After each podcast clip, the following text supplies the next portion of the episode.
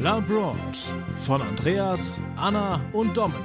Folge 102 Flitterwochen auf Neuseeland. Teil 1 Die Nordinsel. Und damit herzlich willkommen zu einer neuen Folge des Podcast Report von der Andreas Peter. Wunderschönen guten Tag. Außerdem bei die Anna. Hallo. Und der Dominik.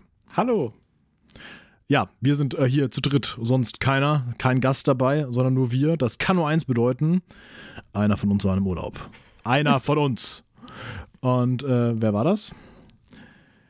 Naja, das wissen ja eigentlich alle. Ja, das wissen ja alle. Ich, ich meine, ich war ja nicht ungefähr da. Ungefähr zwei so, Jahre ne? angekündigt. Ja, das Ja, ist, niemand wusste, dass du hin willst. ich hatte genug Vorlauf, um es immer wieder zu erwähnen. Ja, ich, ich war in äh, Neuseeland und deswegen habe ich mich äh, kurzerhand in meinen eigenen Podcast als Gast eingeladen und ihr dürft mich jetzt moderieren. Viel Spaß. Genau, wir moderieren dich jetzt, aber äh, wir wissen, dass du so gut vorbereitet bist, dass es für uns auch so ein bisschen zurücklehnen sein wird und vielleicht Die hier und da mal, ist gezückt. genau, hier und da werden wir mal einen blöden Wortwitz machen oder so, damit du ihn nicht alle äh, machen musst. Ansonsten sind wir auch nur Zierde.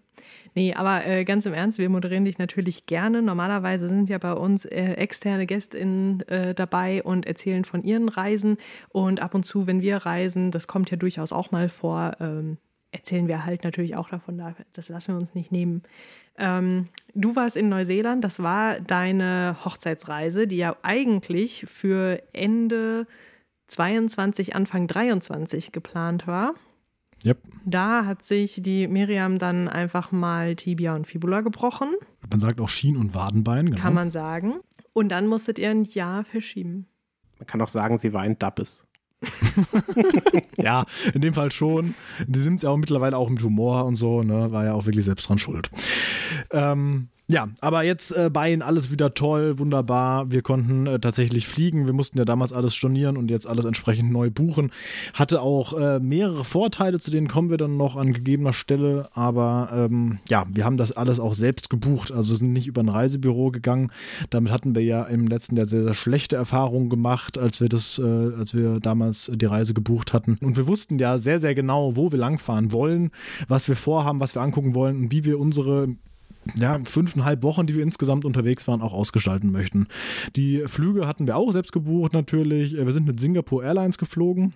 Und da ging es dann los am 27.12., äh, also nach den Weihnachtsfeiertagen, sind wir geflogen nach Singapur. Da waren wir dann sogar auch noch mh, zweieinhalb Tage im Prinzip und erst am 31.12., beziehungsweise am 30.12. abends sind wir abgeflogen, am 31.12. sind wir dann in Auckland angekommen. Kurz An der vorab. Stelle möchte ich dich aber noch mal ganz kurz unterbrechen, denn ähm, wir machen ja in unserem Podcast grundsätzlich keine Werbung in dem Sinne. Ähm, also wir haben keine Sponsoren oder so. Ähm, wir sagen immer alles so authentisch, wie wir es erleben und ähm, zahlen halt auch alles selbst. In Bezug auf dieses äh, Reiseunternehmen, bei dem ihr gebucht habt, möchten wir aber eine ausdrückliche Anti-Werbung dalassen, weil das Verhalten, was die an den Tag gelegt haben, war dermaßen unterirdisch, dass es uns nicht darum geht, jetzt irgendwie äh, Rufmord zu begehen, äh, sondern einfach auch unsere Plattform dazu zu nutzen, falls jemand sich denkt, ey, ich benutze Tourlanes, um äh, einen Urlaub zu buchen, tut es nicht. Jolene ohne S. Ja, aber äh, ja, ist richtig. Ähm, das war, das war nicht schön damals, was die äh, mit uns abgezogen haben. Ich sag mal, hätte ich damals eine Rechtsschutzversicherung schon gehabt, mittlerweile habe ich eine, wäre mir das auch nicht nochmal passiert, dass sie mir so für nix und wieder nix ähm, einen vierstelligen Betrag aus der Tasche ziehen. Ja, Gut. genau, aber, Aber- das, das sollte nur vorab gesagt werden, ähm, Ja. weil. Ja, genau, aber nee, die, alles selbst gebucht ähm, und äh, auch alles im Vorfeld schon gebucht. Also ähm, das, wir, wir sind ja zur, zur Hochsaison nach Neuseeland gekommen. Es war ja da ja äh, Hochsommer letztendlich, weil Januar, ne, die Jahreszeiten sind ja genau einmal umgedreht. Ähm, da ist sehr, sehr voll. Ne? Also das heißt, bei ganz, ganz vielen Campgrounds äh, kommst du an, da steht No Vacancy. Und das heißt dann auch No Vacancy. Da ist halt einfach kein Platz mehr. Und demnach hatten wir, einfach weil es mir auch Spaß macht, aber weil es auch tatsächlich notwendig war, alles im Voraus gebucht.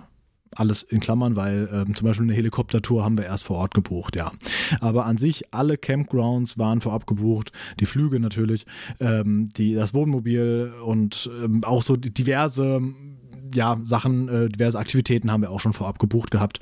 Wie gesagt, ein paar haben wir dann erst vor Ort gemacht, wo wir gedacht haben, hey, ja, doch, wusste ich gar nicht, dass das hier geht. Eine Pinguin-Tour und so, die haben wir erst dann erst vor Ort gemacht, aber äh, das allermeiste eben vorab und äh, das war notwendig. Da wurden äh, wir auch davor schon von Leuten gefragt, ey, ich müsste das wirklich alles schon machen. Ja, ja, es ging nicht anders. Also da bist du in einer Stadt wie Queenstown, die ähm, eine sehr, sehr große Stadt auf der Südinsel ist, auch ähm, sehr touristisch begehrt und alle Campgrounds waren da halt einfach voll. Und zwar halt nicht für einen Tag, sondern halt die ganze Zeit. Also wir hätten einfach wirklich weit außerhalb überhaupt stehen müssen, damit wir ähm, irgendwie in der Nähe dieser Stadt sein können. Und deswegen, das wollen wir natürlich nicht.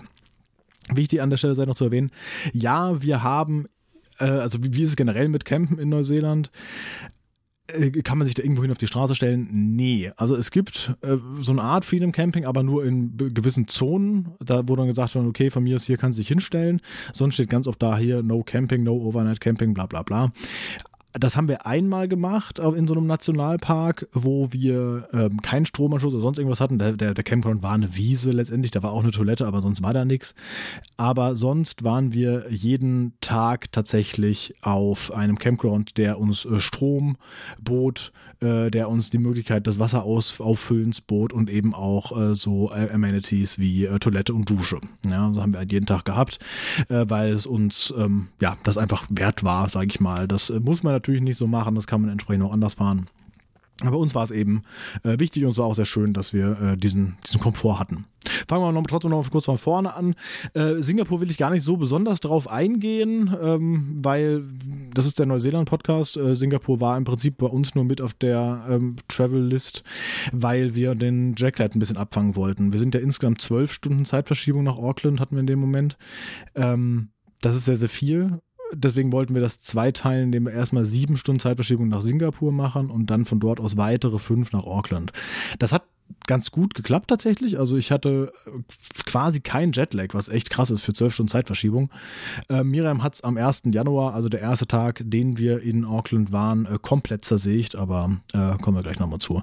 Äh, Singapur ansonsten ähm, war für mich das erste Mal oder war auch für uns beide das erste Mal, dass wir in Asien waren. Äh, ich habe mit Dom auch dann gesprochen, Singapur ist wohl relativ gut zum Reinkommen, sag ich mal, weil es doch auch sehr westlich ist, nicht wahr? So kann man das, glaube ich, sagen. Also ist ja generell ähm, englischsprachig. Das ist, ist ja, glaube ich, so die größte Hürde, die so viele haben. So, oh Gott, wie kann ich mich da verständigen? Und dann ist es, glaube ich, schon noch wahrscheinlich ähnlicher als alle anderen. Ja, englischsprachig, jein. Englisch ist eine der drei Nationalsprachen da. Äh, Malayisch, Chinesisch, also Mandarin und äh, Englisch ähm, sind die drei Nationalsprachen von Singapur. Mhm.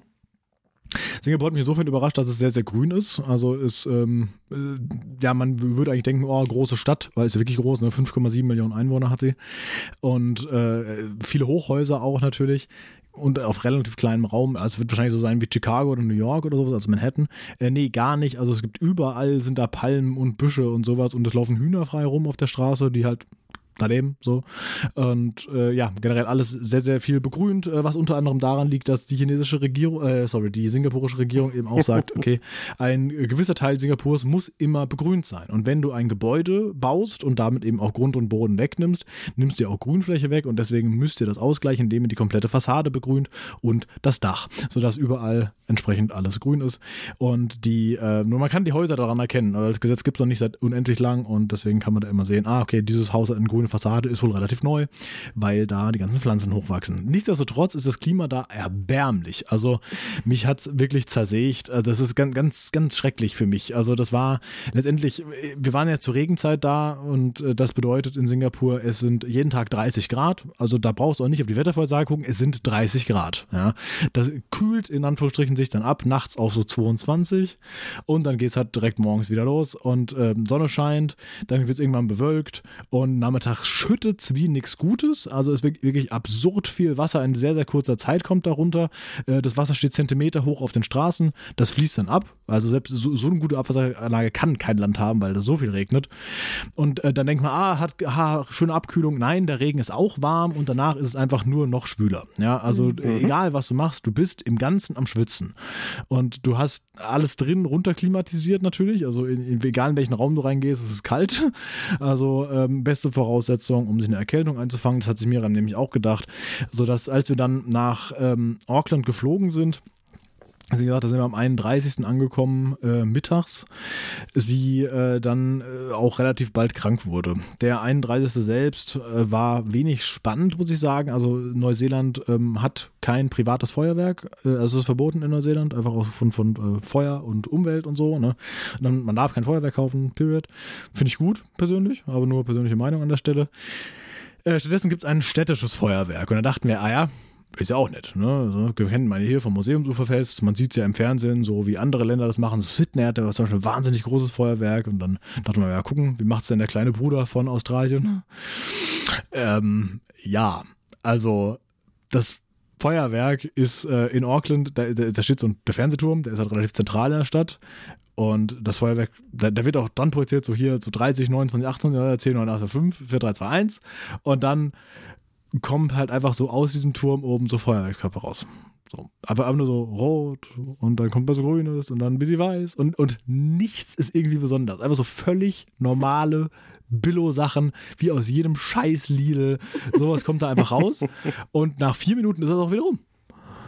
Und das war's. Also dann keine Musik oder sowas dabei, sondern einfach das. Und dann haben wir uns gedacht, gut, dann gehen wir jetzt wieder heim. Und dann sind wir halt zum Hotel zurückgelaufen, weil und zurückgelaufen tatsächlich. Das war eine, wir waren eine halbe Stunde davon entfernt, weil wir waren ähm, ja unten am Wasser halt. Äh, sind eine halbe Stunde zurückgegangen und hatten gesagt, ja, wir können auch einen Bus nehmen oder so. Die fahren ja auch jetzt wieder. Gut, dass wir es nicht gemacht haben. Ich habe auf Apple Maps geguckt.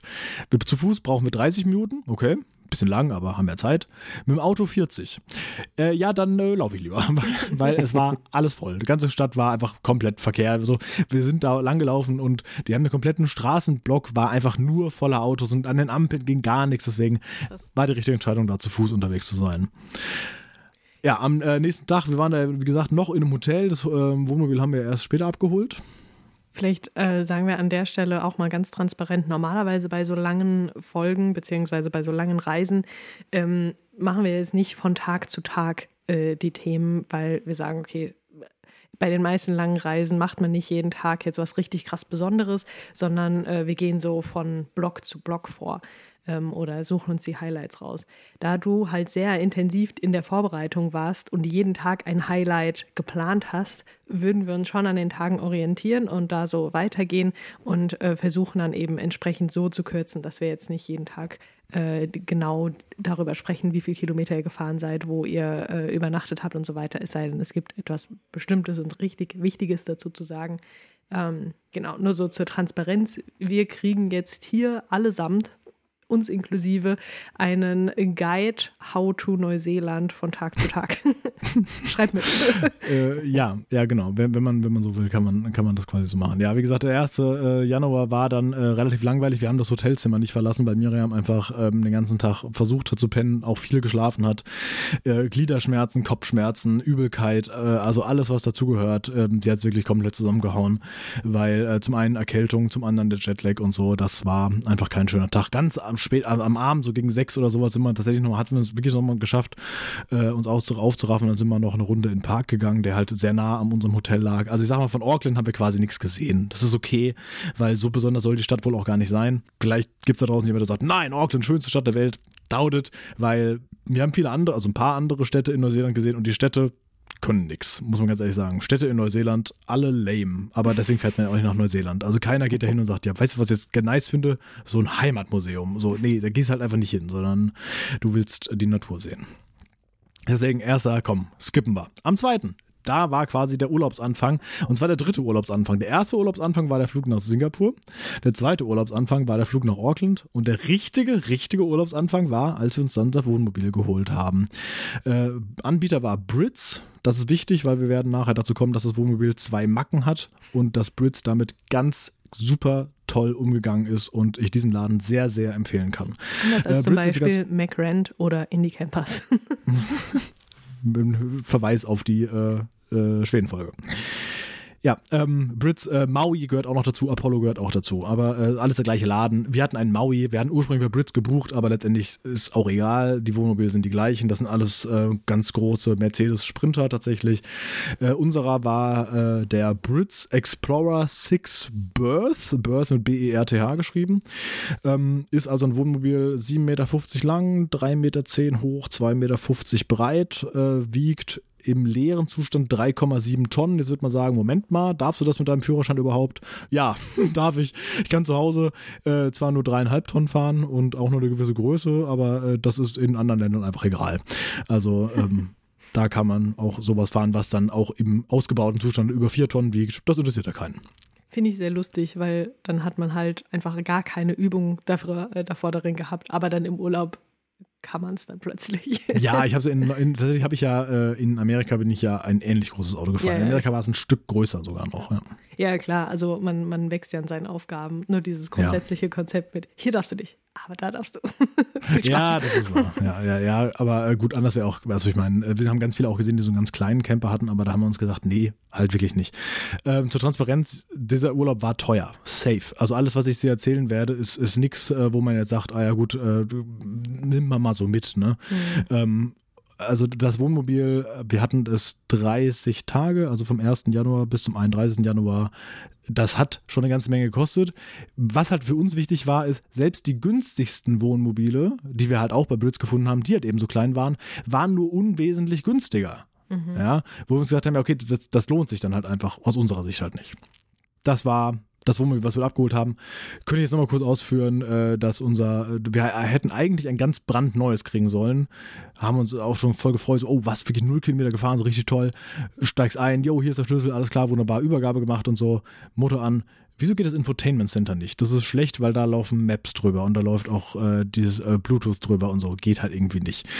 Ja, ähm, haben wir das gemeldet, das geht nicht. Und dann, jo, alles klar, ich gucke mir das an, äh, fährt das damit in die Werkstatt. Ja, ja, 20 Minuten ist fertig. Mhm, mhm, mhm. Drei Stunden später war es immer noch nicht fertig.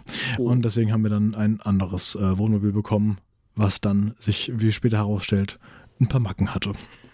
Aber nur zwei. Und das, die haben sie super behoben. Okay.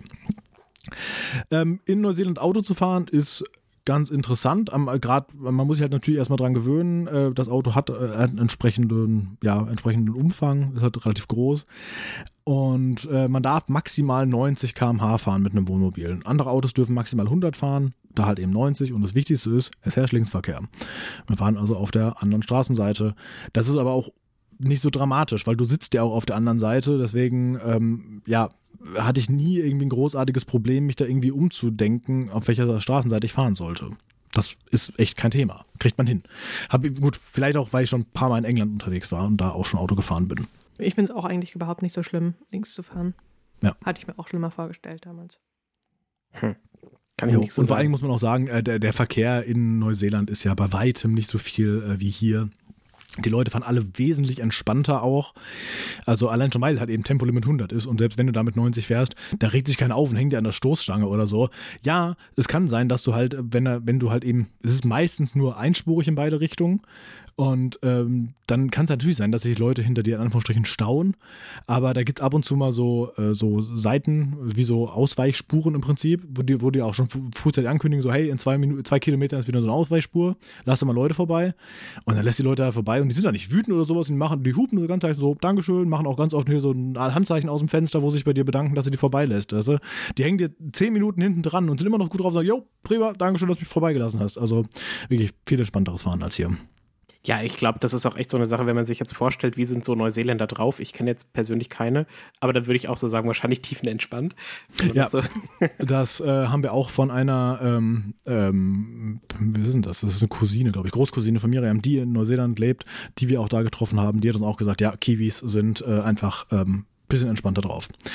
Kiwis sind, äh, ist, ist der Name der Personen, die in Neuseeland leben, den sie sich selbst gegeben haben. Also, so heißen sie halt, ne?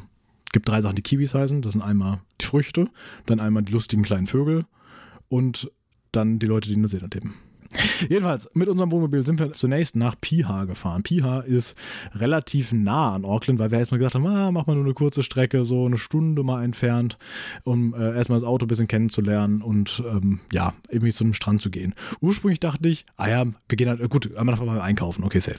Und dann dachte ich halt, ja, werden wir halt so einen entspannten Tag am Strand machen, bis mir dann aufgefallen ist, manchmal, wir, wir, mögen beide überhaupt keinen entspannten Tag am Strand. Das Gute ist, Miriam ähm, mag äh, wandern gerne, ich auch. Und deswegen hatte Miriam einfach da geguckt, hey, gibt es eine Wanderung in der Nähe? Und hat gesagt, ja, guck mal da. Und dann äh, sind wir zum ersten Mal einen äh, neuseeländischen Wanderweg gegangen bei Piha, also direkt in dieser, diesem Ort. Und da ist äh, schon was aufgefallen. Und zwar gibt es auf der Nordinsel, insbesondere oben im Norden, gibt es eine Baumart, die Kauri heißt. Ka Kauri geschrieben. Und ähm, die haben eine schwere Krankheit, äh, die sich durch äh, Saplings und äh, Samen ähm, verbreitet, die an deinen Schuhen potenziell haften und halt irgendwelche Bakterien oder sowas und äh, irgendwelche Viecher, die an, deiner, an der Erde sind, die an deinen Schuhen sind. Das ist auch der eine Grund, warum du, wenn du nach Neuseeland einreist, beweisen musst, dass deine Schuhe, die du mitnimmst, besonders sauber sind. Unsere Wanderschuhe wurden angeguckt. Wir mussten die im Vorfeld putzen. Und die wurden dann äh, wirklich äh, vor Ort kontrolliert, ob die tatsächlich auch sauber genug sind. Waren sie? Passt also alles. Wenn du also in so einen Nationalpark reingehst, musst du durch ein Tor gehen und da sind so, ähm, wie so, das bei so einem, bei so einem harten Besen, ne, so der mit diesen, diesen Schrubbern da dran. Da musst du drüber schrubbern und dann musst du auf so zwei Stufen steigen, die äh, von unten dann Desinfektionsmittel an deine Schuhe pusten.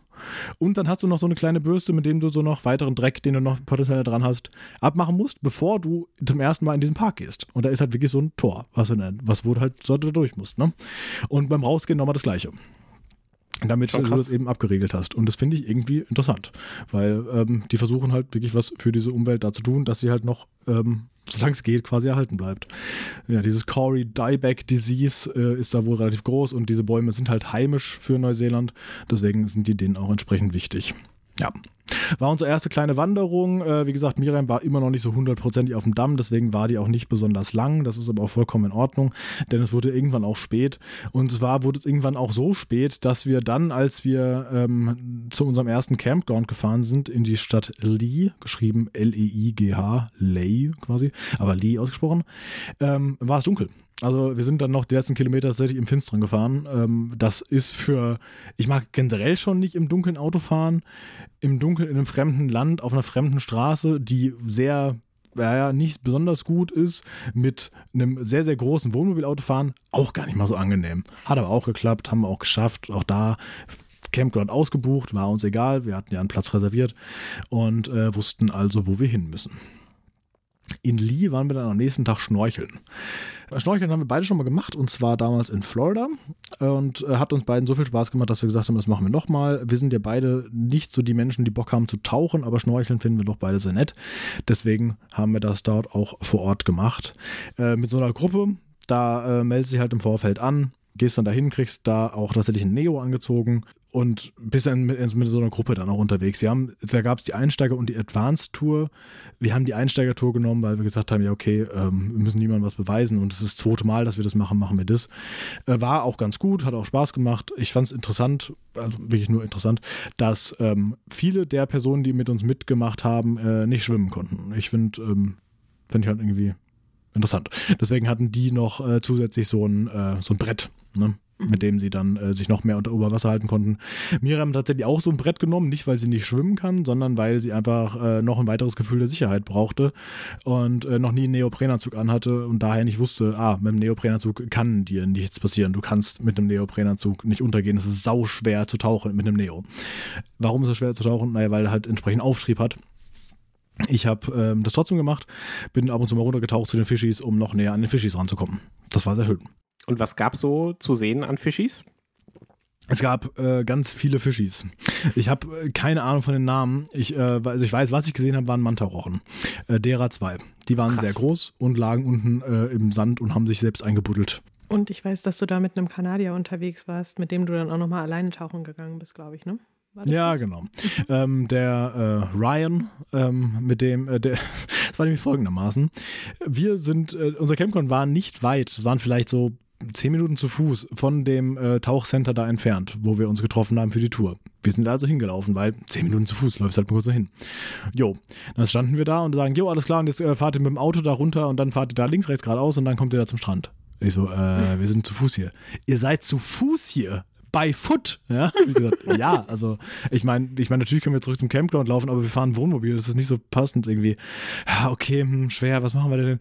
Äh, hier, du, äh, da, random Typ, du bist auch in der Tour, oder? Ja. Hast du noch Platz in, in deinem Auto für die zwei? Ja, klar, Kanadier, wie er ist, super nett, ne? Hat er uns entsprechend dann mitgenommen. Gesagt, haben uns sorry, das Auto ist nicht geputzt. und äh, mit dem sind wir dann auch da entsprechend dahin gefahren, es war voll nett von ihm, war ja nicht weit und so und ähm, War gut. Und äh, nach der Stunde, die wir dann im Wasser waren, durften wir trotzdem noch unsere Sachen behalten, also Flossen und Neo und äh, was weiß ich halt noch alles. Und da äh, hat, haben sie halt gesagt, ja, könnt ihr gerne noch weitermachen. Und da sind wir auch nochmal eine Stunde ins Wasser gegangen. Und da haben wir dann auch erst den Mantarochen gesehen, weil wir dann ein bisschen weiter weggegangen sind. Ist halt alles so ein Naturreservoir, in dem wir da unterwegs waren. Ähm, das war total schön. Also wirklich so null Müll oder sonst irgendwas, sondern einfach alles total sauber und richtig klares Wasser. Und da habe ich mich auch mit einem unterhalten und habe gesagt, das ist ja voll schön hier. Also das ist ja krass, wie die das gemacht haben. Und so der so, ja, wegen Gesetzen. Also das, äh, das sah vor einigen Jahren nicht so aus, also vielleicht vor 40 Jahren oder sowas, bevor das halt ein Naturreservoir war. Da war ja alles vermüllt und so. Und äh, dann hat die Regierung halt gesagt, halt, diese Area ist halt irgendwie besonders wichtig und so. Ne? Da kommt jetzt aber nichts mehr hin. Und er hat gesagt, hier siehst du auch total viele Fische. Wenn du fünf Kilometer in die Richtung gehst, siehst du nichts mehr davon. Hm. Also richtig krass. Und äh, die, die Gegend ist mittlerweile wieder so sauber, dass ähm, tatsächlich leider nicht bei uns, aber zwei Tage bevor wir da waren, war ein Orca einfach mal in der Bucht. Krass. Ja, der kam einfach mal vorbei. Ab und zu kommen auch Delfine. Also ist tatsächlich ähm, Nature is Healing, sag ich mal. Mhm. Ähm, und zwar einfach nur, wenn da plötzlich nicht mehr die ganze Zeit überfischt wird. Ohne zu wissen, Orcas sind auch Delfine. Ah, gut, okay, sorry, ich meinte äh, Hector-Delfine waren die anderen, die da waren. Okay. Ja, das war das Schnorcheln. Das war sehr schön. Auch da, Miriam hatte weiterhin, ähm, das zieht sich übrigens noch durch, so die ganze erste Woche im Prinzip, hatte sie ähm, eine ziemliche Erkältung. Und da trotzdem wollte sie halt irgendwie mitschnorcheln und so. Und deswegen haben wir gesagt, ja, meinst du, es geht? So, hm, ja, irgendwie, ja, komm, lass uns das mal machen. Und dann haben wir das halt gemacht. Dann war sie halt mitschnorcheln. Weiß nicht, ob sie das zwingend besser gemacht hat, ob sie es schlimmer gemacht hat. Keine Ahnung. Sie lebt. Also wird schon irgendwie gehen, glaube ich. Schnorcheln in Lee jedenfalls äh, sehr toll, hat großen Spaß gemacht. Ähm, wie gesagt, sehr viele Fischis gesehen. Also wirklich sehr, sehr viele Fischis. Also als wir damals in, in, in Florida das gemacht haben, war das so sau wenig, ja. Aber da war, da war wirklich einiges los. Und ähm, auch sehr viele schöne ähm, Korallen und sowas. Das war sehr toll. Dann sind wir am, am, am 4. Januar sind wir äh, losgefahren und wollten dann entsprechend weiter südlich. Wir hatten uns ursprünglich, wir hatten mir überlegt, okay, wo fahren wir denn lang? Wollen wir weiter in den Norden? Da oben ist ja noch die äh, schöne Stadt äh, Fangarei äh, und ganz oben ist ja auch noch Cape Ranga. Äh, das ist äh, die, die, Nord, die, die Nordspitze der Nordinsel, aber äh, haben uns gesagt, nee, eigentlich ist blöd, weil das schon sehr weit weg ist und dann den ganzen Weg wieder runter. Deswegen, nee, lassen wir. Äh, es gibt bestimmt noch andere schöne Orte. Also generell diese ganze Reise geplant haben, war ist immer so, ah, oh, guck mal, aber da ist auch noch schön und da ist auch noch schön. Da habe ich immer zu mir gesagt, ja, es gibt sehr, sehr viele schöne Orte in Neuseeland. Wir sind in Anführungsstrichen nur fünf Wochen da. Wir werden nicht alles Schöne sehen, aber alles, was wir sehen werden, ist schön. Deswegen ist es überhaupt nicht schlimm, wenn wir das nicht sehen können. Wir konnten dafür ganz viele andere tolle Sachen sehen. Wie zum Beispiel den Hunua Ranges Regional Park. Das ist wie der Name schon sagt, ein Regional Park. Also quasi so eine kleinere Version vom Nationalpark. Ist kein richtiger Nationalpark. Davon hat Neuseeland nicht so viele, 14. Aber äh, trotzdem sehr nett. Auch da äh, wurde entsprechend wieder gewandert und äh, sich an der wunderschönen Natur ergötzt. Generell äh, wird das Thema Natur bei Neuseeland noch ein sehr, sehr großes Thema sein. Und wenn wir dann zur ersten geführten Tour kommen, die wir gemacht haben, werde ich auch noch ein paar äh, nicht so Fun Facts droppen, äh, die aber trotzdem irgendwie Erwähnung finden sollten, wenn man über Neuseeland spricht. Nur Ranges äh, kann man ansonsten relativ außen vor lassen von den Erzählungen her. Das war dieser eine Campground, den wir eben hatten, der einfach auf einer Wiese war. War also relativ karg. Von dort ging es dann zu den Coromandel Pinnacles. Die Coromandel Pinnacles sind eine Halbinsel, ähm, auch auf der Nordinsel, tatsächlich relativ im Prinzip einfach genau östlich von Auckland. Geht es dann nochmal kurz ein Stück hoch ähm, und da waren wir auch wandern. Colorado Pinnacles äh, ist an sich äh, durch einen äh, Vulkanausbruch entstanden. Also da sind diverse Vulkane, die nicht mehr aktiv sind. Die sind ein paar Millionen Jahre ausgebrochen und haben diese Insel an der Stelle vergrößert, sodass äh, dort jetzt auch entsprechend ähm, sehr viel, immer noch sehr viele Berge sind, sehr, sehr viel Natur, weil äh, das entsprechend alles geschützt werden muss. Und da haben wir unsere erste längere Wanderung gemacht. Und mit längere Wanderung meine ich, die ging insgesamt knapp sieben Stunden. Also schon mhm. länglich. Also äh, mit Pausen natürlich, aber äh, auch ohne Pausen. Ich glaube, fünf Stunden reine Gehzeit waren das. Was, äh, fünfeinhalb Stunden, sorry, fünfeinhalb Stunden reine Gehzeit bei 14,4 Kilometer, also eigentlich gar nicht so viel, aber es waren halt 621 Höhenmeter hoch und wieder runter. Das ist ich finde relativ viel. Vor allen Dingen, mhm. wenn man das in Betracht zieht, wie steil es war, weil ähm, das, das war tatsächlich, waren letztendlich Stufen. Ne? Also du bist ganz viel äh, Treppen gegangen im Prinzip ähm, und, und die, die zu erklimmen. Und zwar nicht Treppen im Sinne von, oh, die sind alle genormt, die sind 25 Zentimeter hoch, machst du einfach top, top, top, bist du irgendwann oben, sondern äh, du läufst halt einfach auf teilweise sehr rutschigen Steinen, weil es auch zwischendurch geregnet hat, da hoch und hast ja einfach viel Struggle, um irgendwie da hinzukommen. Rauf, rauf, rauf, immer schön die Treppe rauf. Ja, genau. ja, also ich habe mich ähnlich gefühlt wie äh, Frodo auf dem Kirit Ungol, aber ähm, ja, da Miriam da auch immer noch nicht äh, so auf dem Damm war, ähm, war das halt für sie besonders anstrengend. Und äh, da ist, das ist vielleicht was, wo wir uns im, im Nachgang sagen müssen, das war, glaube ich, nicht gut, dass wir die Wanderung gemacht haben, weil ähm, das war halt wirklich anstrengend für, für ihren Körper. Es war auch anstrengend für meinen Körper und ich war gesund, ja. Ähm, das, das äh, hätten wir vielleicht nicht machen sollen an der Stelle. Also wir wurden im Nachgang auch gerügt äh, von ähm, ihrem Schwager, äh, weil man durch sowas kann man sich auch irgendwie leichten Herzmuskelentzündungen einfangen. Deswegen hätten wir da vielleicht ein bisschen besser aufpassen müssen. Letztendlich ist nichts passiert, aber dennoch. Ähm, Coromandel Pinnacles, da gibt es die Pinnacle Hut, zu der sind wir auch hingelaufen. Das ist so der, der typische Punkt, wo man eigentlich hin möchte da. Von da ging es, dann geht es theoretisch nochmal weiter zu den Pinnacles selbst, ähm, dass wirklich auf so einem, auf einen Berg hochkletterst, aber das ist dann wirklich mit Klettern verbunden, also so, dass du ja, wie so eine Art Leiter an so dieser Gesteinswand hochklettern musst. Und das habe ich dann nicht zwingend gebraucht. Also ähm, war da nicht meine Intention, da irgendwie da noch hochzuklettern. War auch so schon schön. Und deswegen haben wir uns gedacht, nee, das brauchen wir da nicht. Aber ansonsten Coromandel Pinnacles, wenn man gesund ist, tolle Wanderung. Ist halt durchaus körperlich anstrengend, aber macht Spaß. Dann kommen wir zum äh, Campground, der das, der das schlechteste Campground war, auf dem wir standen. Der Campground heißt Da Barn, also D-A, so wie The, quasi The, Barn, so wie der Schuppen. Äh, warum waren wir denn da? Weil letztendlich das war nichts anderes als ein Parkplatz mit einem Stromanschluss. Das, also mehr ist er nicht. Ja. Warum waren wir dann da und warum kostet dieser Campground eigentlich 50 Dollar die Nacht? wo, äh, wo sonst auch eigentlich nichts ist oder so. Location, Location, Location, sag ich mal. Denn äh, dieser Campground ist 700 Meter von Matamata entfernt. So. Grundsätzlich nochmal kurz zum Thema Campgrounds. Ähm, die waren alle soweit relativ identisch. Alle hatten Stromanschluss, alle hatten einen Wasseranschluss. Äh, und man äh, zahlt so um die 40 bis 60 Dollar, was preislich voll in Ordnung ist. Das sind so zwischen ja, 25 und 35 Euro die Nacht.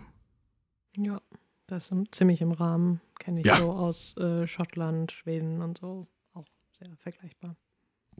Hier in Amerika waren die damals, 2015, teilweise sogar teurer und deswegen fand ich, ja, voll okay.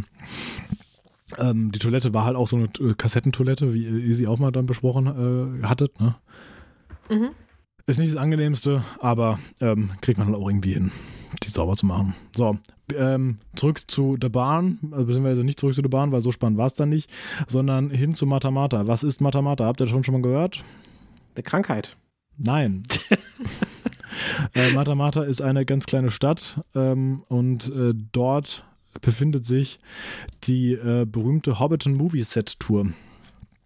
Das heißt, ähm, damals 1999 hat Peter Jackson, ist er mit seinem Helikopter äh, über Neuseeland geflogen und hat zusammen mit seinem Team nach Drehorten gesucht und hat das gefunden, hat gedacht, oh, das sieht ja mega aus mit diesem Baum da oben drauf und diese Hügel, das ist halt, das sieht halt aus wie das Auenland. Lass das mal irgendwie dafür nehmen. Wir gehen mal fragen. Ist er hingegangen, hat bei denen geklopft, hat gesagt, hallo, äh, wir würden hier gerne drehen. Und der hat sich gesagt, hau ab, was willst denn du von mir? Geh weg. Okay, schade, okay, geht wieder.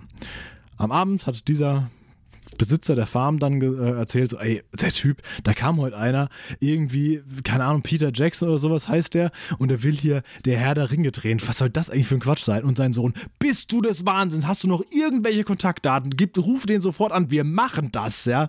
Und hat dem dann entsprechend dann gesagt, was für ein, was für ein Riesenmeisterwerk daraus potenziell entstehen könnte und auch entstanden ist. Und ähm, die haben dann gesagt, ja, so, sorry, hier, ne, ich habe noch mit meinem Sohn gesprochen, äh, wir, wir machen das doch, ne. Und deswegen durfte Peter Jackson damals auf dieser Schaffarm, das ist an sich eine Schaffarm, wurde sie umfunktioniert ähm, zu äh, Hobbigen. Das heißt, äh, dort wurden dann entsprechend in diese Hügel der Hobbit-Höhlen reingebaut. Allerdings halt nicht komplett. Ne? Also das sieht vielleicht im Film so aus, aber faktisch ist es so, es ist eine Tür da, die kann man aufmachen, da sieht man ein Stückchen rein und der Rest ist im Studio gedreht worden. Also die haben jetzt nicht irgendwie eine komplette Wohnung quasi in, ähm, den, in den Hügel reingebaut. Oder Das hast- vielleicht doch, kommen wir gleich zu. Das hast du mir schon mal erzählt, aber das, da, da platzt echt so eine große Blase in meinem Kopf, dass es nicht da gebaut wurde, dass da einfach nur eine Tür ist. Finde ich traurig. Aber ist ja okay. Äh, naja, was heißt traurig? Also, ähm, wie gesagt, wir kommen da gleich zu. Also, ähm, wer mich noch nicht so genau kennt, äh, Herr der Ringe sind die wichtigsten Filme meines Lebens. Äh, ich habe die über 60 Mal gesehen und äh, liebe alles daran. Ja, deswegen war unsere gesamte Reise auch so ausgelegt, dass wir möglichst viele Drehorte mitnehmen können.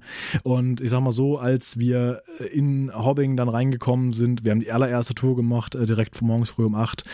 Ich habe die ersten 10 Minuten sehr viel verschwommen gesehen, weil ich einfach Tränen in den Augen hatte, wie schön das einfach da alles ist. Und ich konnte, mein, mein Kopf konnte nicht begreifen, dass ich gerade wirklich da bin. Ja, also das war ja für mich dieses Ziel, die Hobbiton Movie Set Tour, war für mich Grund Nummer eins, nach Neuseeland zu wollen genau da zu sein. Und das war noch geiler, als ich mir vorgestellt habe. Deswegen, ich war äh, einfach äh, hellauf begeistert. Genau. Ähm, man ist dann mit Natur unterwegs. Die schicken da einen 10-Minuten-Takt da durch. Die erzählt einen ganz viel und äh, man kann da noch rumlaufen und ganz, ganz viele Fotos machen und äh, ähm, ja, sich alles genau angucken. Äh, Man, man kommt ja natürlich auch bei, bei Beutelsend dann vorbei. Und, und jetzt kommt der Grund, warum ich sage, es war im Zweifel auch ganz cool, dass wir so ein Jahr verschoben haben mussten, die ganze Reise. Seit 1. Dezember 2023, also erst einen Monat bevor wir da waren, haben sie tatsächlich eine komplette Wohnung, beziehungsweise zwei komplette Wohnungen in die Hügel reingebaut. Und zwar nicht so irgend so ein random Lollo, der da hingegangen ist und gesagt hat, ja, dann lass uns das einfach mal hier machen, so, machen wir irgendwie da, machen wir so einen Kamin hin und dann hängen wir das an die Wand, sondern die Person, die damals die, äh, die Wohnung in, in Hobbing, also in dem Fall Bilbos Wohnung, designt haben, die sind wieder zurückgekehrt und haben gesagt, okay, wir machen das jetzt. Ja, und haben da entsprechend das so gebaut, wie eine Hobbithöhle entsprechend aussieht. Und die wissen, wie eine Hobbithöhle aussieht, weil sie haben sie ja schon mal gebaut. Und das finde ich, finde ich das mit so viel Liebe, dass genau diese Personen da wieder hingekommen sind, um das, um das äh, zu machen. Grundsätzlich bin ich ja kein großer Fan der Hobbit-Filme, aber ich danke Peter Jackson dafür, dass er die Hobbit-Filme gemacht hat, denn ohne die Hobbit-Filme stünde die Hobbit-Movie-Set-Tour nicht. Warum? Naja, 1999 haben sie da alles gedreht. Und dann waren die Dreharbeiten vorbei und dann mussten die das wieder abreißen. Das heißt, Hobbing gab es nicht mehr. Ähm, der grüne Drachen, also The Green Dragon, das, der Inn, ähm, äh, was man auch aus äh, den Filmen kennt und so, den äh, haben sie abgebrannt. Den, äh, und das mussten sie ja, weil die mussten das ja wieder kaputt machen und haben sich gedacht, Moment mal, das können wir direkt als Szene nutzen. Äh, das ist ein Fun Fact für euch. Äh, als Frodo in Galadriels Spiegel schaut und äh, sieht, wie der Green Dragon brennt, also quasi was passiert, wenn, wenn er bei seiner Reise scheitert, das äh, ist echt. Das ist der richtige Green, Green Dragon und hat auch richtig gebrannt. Und die Orks, die da rumrennen, sind neuseeländische Firefighter. ähm, die haben sie halt in Ork-Montur gepackt, dass falls was passiert, falls das Feuer sich ausbreitet, können sie direkt löschen, weil sie sind ja gerade da. Und deswegen fand ich das auch sehr nett. Und äh, für die natürlich auch toll, dass sie ähm, in dem äh, besten Film aller Zeiten mitspielen durften. Ja, Und panisch Ähm, herumrennen dürfen dabei. Genau, und erst dann äh, 2011, glaube ich, haben sie ja dann die Hobbit-Filme nochmal gedreht. Und da haben sie es dann auch aus äh, wirklich Stein und Holz und sowas alles gemacht. Damals davor war es alles quasi Styropor-Pappe. Ne? Also, ähm, sie wussten halt, 1999 hatte Peter Jackson natürlich eine große Vision äh, für die Herr der Ringe-Filme. Er wusste, was er, worauf er sich einlässt, er wusste, was er machen will. Aber dass äh, daraus ähm, ja, diese fulminante Trilogie entsteht, die auch 20, 30 Jahre, 50 Jahre später immer noch so geil sein wird, haben sie sich wahrscheinlich auch nicht vorgestellt. Ja, deswegen ähm, Hobbit Movie Set Tour. Auch das, das kostet natürlich Geld, dahin zu gehen. Ne? Ich weiß gar nicht, wie viel. Ich glaube, du zahlst irgendwie 140 Dollar oder sowas, also knapp irgendwie 80 Euro pro Person. Jeden Cent wert. Also no questions asked. Wenn ihr irgendwas mit Herr der Ringe anfangen könnt, ist das ein absolutes Muss, dahin zu gehen. Auch da sehr, sehr rechtzeitig buchen. Das ist Monate im Voraus ausgebucht. Ne? Stell dir mal also da vor, nicht, Du fliegst nach Neuseeland und kriegst dann da kein Ticket. Oh Gott. ja, du kriegst du ja nicht, weil du musst ja Monate im Vorfeld dafür gebucht haben. Ja, Also sag wirklich. ich ja. Aber stell dir vor, da gibt es jetzt Leute, die denken sich, wir fahren dahin und machen das. Und dann haben die einfach nicht recherchiert und dann. Ja, das äh, wäre fatal. Genau, deswegen ähm, äh, gönnt euch das, geht dahin, habt Spaß. Also wenn, wenn ihr Herr Ringe mögt, werdet ihr definitiv Spaß haben, wenn ihr da seid. und äh, guckt euch guckt euch die Hobbit Movie Set Tour an, macht ganz viele Fotos und ähm, habt einfach eine tolle Zeit. Ja. Äh, wir werden, äh, wenn wir nächstes Mal nach Neuseeland gehen, auch wieder dahin gehen. Das ist für mich quasi eine Bedingung. Ich muss, ich muss wieder in meine filmische Heimat zurückkehren. ähm, ja, äh, um das Fazit schon mal vorwegzunehmen, Neuseeland war der fantastischste Urlaub, den wir gemacht haben jemals. Und äh, deswegen äh, ist es auch so, dass wir jetzt schon wieder eine Liste angefangen haben für Sachen, die wir das nächste Mal angucken wollen, wenn wir das nächste Mal da sind. Und ich sag mal, das nächste Mal wird innerhalb der nächsten fünf Jahre sein. Also ich werde da nicht in allzu ferner Zukunft wieder hin, weil einfach so toll. Okay, Hobbit Movie Set Tour, Haken dran. Am gleichen Tag jedoch sind wir äh, weitergefahren nach Rotorua. Da sind wir uns schon relativ mittig auf der Nordinsel. Rotorua ist quasi so wie Klein Queenstown. Soll heißen, ähm, eine Stadt, die halt besonders viel so zu bieten hat im Sinne von, ja, wir haben hier ganz viel, äh, irgendwie, weiß ich nicht, Schlittenfahren im Winter und ähm, entsprechend auch das, was sie gemacht haben, nämlich eine Ziplining-Tour. Äh, Ziplining ähm, kennt man vielleicht, das ist wie so ein Klettergarten im Prinzip. Das heißt, man ähm, äh, ziplined sich von Ast zu Ast äh, und ja, läuft halt zwischendurch rum. Ne? Kennt er, oder? Mhm. Also hatten sehr nette Guides, zwei nette Damen, äh, die das äh, wunderbar gemacht haben, auch sehr, sehr lustig.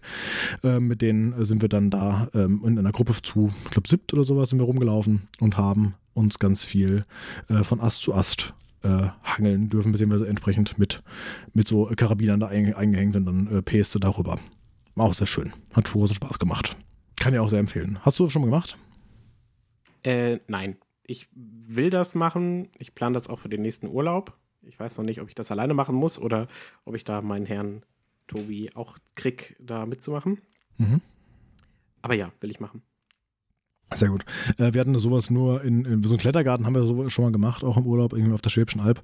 Aber ähm, in dieser Form, quasi, dass wir nur Ziplining äh, machen, hatten wir noch nicht. Aber auch nett. Wie gesagt, kann ich auch sehr empfehlen. Auch da war es ganz schön. Ähm, ist halt ein äh, Urwald, den sie da haben. Äh, der äh, darf halt entsprechend auch nicht anders gemacht werden. Ja, sagst du, okay, du hast ja jetzt irgendwie einen Klettergarten draus gemacht. Ja, äh, da sind halt diese Holzplattformen und die Stahlseile und sowas. Aber ansonsten ähm, wird halt entsprechend auch darauf geachtet, dass da nichts passiert. Was macht man da sonst noch? Weil du meintest, da gibt es irgendwie ganz viele Kleinigkeiten. Ist ja hier irgendwie ein Geysir und Hot, äh, Hot Tubs Genau, da sind wir nämlich am nächsten Tag hingegangen. Da wollte ich jetzt nämlich darauf hinaus, dass wir am nächsten Tag äh, genau da hingegangen sind und haben, haben wir eine, eine Tour gemacht, die nennt sich Tera und Haka. Haka kennt man vielleicht, hat man vielleicht schon mal gehört, oder? Mhm. Haka kennt er? Ja. Was ist das nochmal? Dieses Maori-Ritual, diese, dieser Tanz mit Schreien und Zeug. Genau. Äh, typischerweise früher äh, vor, vor Kriegen gemacht, um äh, den Gegner einzuschüchtern, um sich selbst zu motivieren, äh, ist der Hacker. Äh, das, äh, das Hacker, The Hacker, I don't know. Ähm, ja, das wurde da gemacht. Aber äh, wir haben da so eine Tour, auch so eine, so eine Guided-Tour gemacht, aber ansonsten, ähm, du kannst danach auch da normal drin rumlaufen, aber wir dachten uns, ja, äh, so eine Tour, das zu sehen, ist bestimmt auch sehr nett. Ähm, das, so ein Hacker mal zu sehen, ist ganz cool. Ähm, dass wir da eine Tour haben für die Geysire und die Schwefelfelder und sowas, das hätte man sich schenken können, weil außer, ja, hier ist ein Schwefelfeld und da ist ein Geysir, hat der Typ eigentlich auch nicht viel gemacht. Witzig. Ja. Okay. Äh, Schwefelfelder finde ich immer noch eklig. Ich habe die ja in Island schon gesehen. Ich fand sie auch in Island schon eklig. Also die stinken halt einfach barbarisch und blubbern. Und es ist irgendwie voll gruselig, weil die haben halt, die sind halt sau heiß. Auch in den USA hast du die schon gesehen. Ja, USA habe ich auch schon gesehen, aber da war ich zu klein. Also wo ich mich erinnern kann, ist Island und jetzt hier. Ja, und ein Geysir. Ähm, Miriam hat zum ersten Mal ein Geysir gesehen. Ähm, kennt er, oder? Geysir, wisst ihr auch, was das ist. Ja, sicherlich. Wie ein Wal, nur aus Stein. Ja, genau. Wasser ist und in der Erde äh, wird die ganze Zeit erhitzt, weil darunter halt eben vulkanische Aktivitäten sind. Äh, Wasser dehnt sich aus, wenn es erhitzt wird, hat keinen anderen Platz außer nach oben und macht dann Paff und fließt dann einmal hoch. Und ähm, das passiert quasi rund um die Uhr. Ja. Gab es da so einen Countdown? Wusste man immer genau die Abstände oder war das so? Nee, das war das Blöde. Da gab es den allergrößten Geysir da, der halt irgendwie so 40 Meter hoch Wasser spucken soll, soll angeblich einmal alle Stunde äh, da aktiv sein. Mhm. Mm -mm. Weil, als wir dann da hinkamen, haben wir so einen gefragt, also wir sind danach noch normal frei rumgelaufen, haben wir einen gefragt, so, hey, äh, blöd gefragt, wie lange wartest denn hier schon? Äh, ja, 40 Minuten. Ah ja, gut, dachte ich, dann, ja, wahrscheinlich in der nächsten 20 Minuten wird was sein. Weitere 40 Minuten später ist er immer noch nicht ausgebrochen. Und dann habe ich gesagt, ja, okay, äh, wir müssen ja langsam los, weil wir hatten an diesem Tag auch noch was anderes zu tun. War ein bisschen doof. Den haben wir nicht ausbrechen sehen, allerdings äh, so andere kleine, die halt irgendwie so fünf bis sieben Meter hoch Wasser spucken, haben wir gesehen. Du halt eben nicht den allergrößten da mit den, mit den 40. Man munkelt, der Mann steht immer noch da. Äh, nee, der ist vor uns zurückgegangen, da, weil seine Familie irgendwann gesagt hat, so, ey, Bub, eben langt's auch mal, wird halt jetzt einfach nichts mehr. Und der hatte ja gedacht, nein, ich habe jetzt schon so lange gewartet, jetzt muss ich auch noch fertig warten. Aber irgendwann hat seine Familie ihn überzeugt. Das ist wie beim Studium. Man denkt sich, ich habe jetzt schon so lange studiert, ich kann jetzt nicht mehr abbrechen.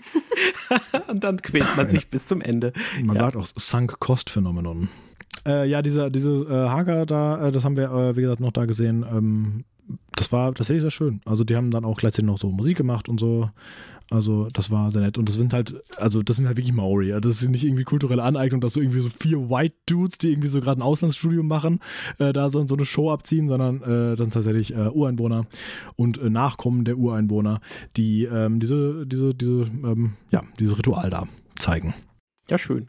Finde ich auch. Wir hatten das schon in so vielen Folgen, äh, auch an anderen Orten dieser Welt. Aber es ist einfach schon wieder so ein wilder Mix aus, äh, aus lustigen Ortsnamen, wenn man hier so Neuseeland so auf den Maps durchscrollt. Wie zum Und- Beispiel? Ähm, also vorhin fing schon mal an, die Stadtteil von Auckland ist so Flatbush, Rosedale und dann gibt es halt so welche, die du nicht aussprechen kannst oder wo, wo, wo ich es lieber nicht mache, weil ich sie eh nur falsch aussprechen kann. Mhm. Und Rotorua oder wie du es genannt hast. Ja, so heißt die. Also, die habe ich nicht nur so genannt, die heißt sogar so. Rotorua, ja. Ja, genau, aber es ist so, äh, es ist einfach ein, ein wilder Mix und man will wissen, was das heißt und was, was könnte dahinter stecken, aber man weiß es nicht. Also ich Ähm, weiß es Okay, nicht. dann kommen wir jetzt kurz äh, zur, äh, zur eine, klei eine kleine Abhandlung, äh, wie Neuseeland entstanden ist und wieso Neuseeland so aussieht, wie es aussieht. Ähm, vor vielen, vielen Millionen Jahren hing Neuseeland mal, man kann sich vorstellen, an Australien dran und an Indien. Also die hingen so alle zusammen. Ne? Mhm. Indien, Australien, äh, Neuseeland. Äh, dann äh, hat sich das durch die Plattentektonik abgebrochen. Neuseeland ist zum Großteil untergegangen und schwamm dann so halb untergegangen, irgendwie an die Stelle, wo es jetzt ist. Australien folgte den irgendwann mal aber äh, erst später. Und Neuseeland lag dann da unter Wasser. Neuseeland liegt jetzt auf der, ähm, ziemlich genau an der Grenze von der australischen und der pazifischen äh, Platte und die schubbern aneinander. Und dadurch, dass sie so viel aneinander schubbern, haben die entsprechend Neuseeland wieder aus dem Wasser gehoben. Und das ist der Grund, warum Neuseeland keine Säugetiere hatte, als es damals, ähm, als noch keine Menschen gab. Weil das Prinzip Säugetier einfach noch nie existiert hat, als Neuseeland sich da abgespalten hat. Das einzige, es gab ein Säugetier, ich habe gelogen, es gab ein Säugetier in Neuseeland und das war eine ungefähr daumengroße Fledermaus. Ist ein Säugetier natürlich, kann er jedoch fliegen, deswegen ist wahrscheinlich irgendwie über den, Flug, über den Flugweg halt darüber gekommen, hat sich dann da ein bisschen breit gemacht. Aber an sich hatte Neuseeland nur Vögel und Insekten. Und den Tuatara, kommen wir gleich noch zu, was das ist. Ähm, irgendwann kamen dann äh, die Maori, die äh, aus Polynesien entsprechend an, haben sie gesagt, aha, guck mal hier, Land, wunderbar. Hier settle ich jetzt. Und dann haben sie erstmal die ganzen Moas umgebracht. Äh, Moas waren äh, Strauße, die waren knapp drei Meter hoch, also, also Vögel halt, die ungefähr drei Meter hoch waren. Ähm, ja, wie so sehr straußähnlich, halt nur größer und braun und buschig. Im Frankfurter Senckenberg-Museum zu bestaunen. Ja, zum Beispiel, genau. Ähm, äh, Moas konnten nicht fliegen. Ähm, das macht in Neuseeland aber auch Sinn, denn die Predator, die es gab, war ein Adler mit einer Flügelspannweite von knapp drei Metern, also entsprechend groß. Da willst du nicht auch mit in der Luft sein, wo er dich einfach zerfetzt. Deswegen haben ganz viele Vögel in, in Neuseeland das Fliegen verlernt, weil es sich evolutionär durchgesetzt hat, dass es sinnvoll ist, nicht mehr zu fliegen. Moas entsprechend auch. Und äh, die haben sich dann aber angewöhnt, oh, wenn ich weiß, da oben ist ein Adler, dann bewege ich mich einfach nicht. Und wenn ich ganz still stehen bleibe, dann sieht der Adler mich auch nicht. Das funktioniert gegen Adler wunderbar. Das funktioniert sehr, sehr schlecht gegen Menschen, weil die sind relativ auf Augenhöhe. Und wenn ihr denkt so, wieso bewegt sich das nicht? Dann bringt es jetzt einfach um. Geht das halt relativ schnell und dadurch sind die Moas ausgestorben, dadurch ist der Adler ausgestorben. Menschen, toll. Jedenfalls ähm, gab es, äh, kamen dann irgendwann die Briten an, und die haben einen, einen ganz fantastischen Rekord aufgestellt auf Neuseeland, nämlich mit den wenigsten Menschen innerhalb der kürzesten Zeit die größte Fläche vernichtet. Neuseeland bestand mal zu 85 Prozent aus Regenwald. Äh, das haben sie alles gerodet und also Brandrodung tatsächlich betrieben, ganz viel in, in Brand gesteckt.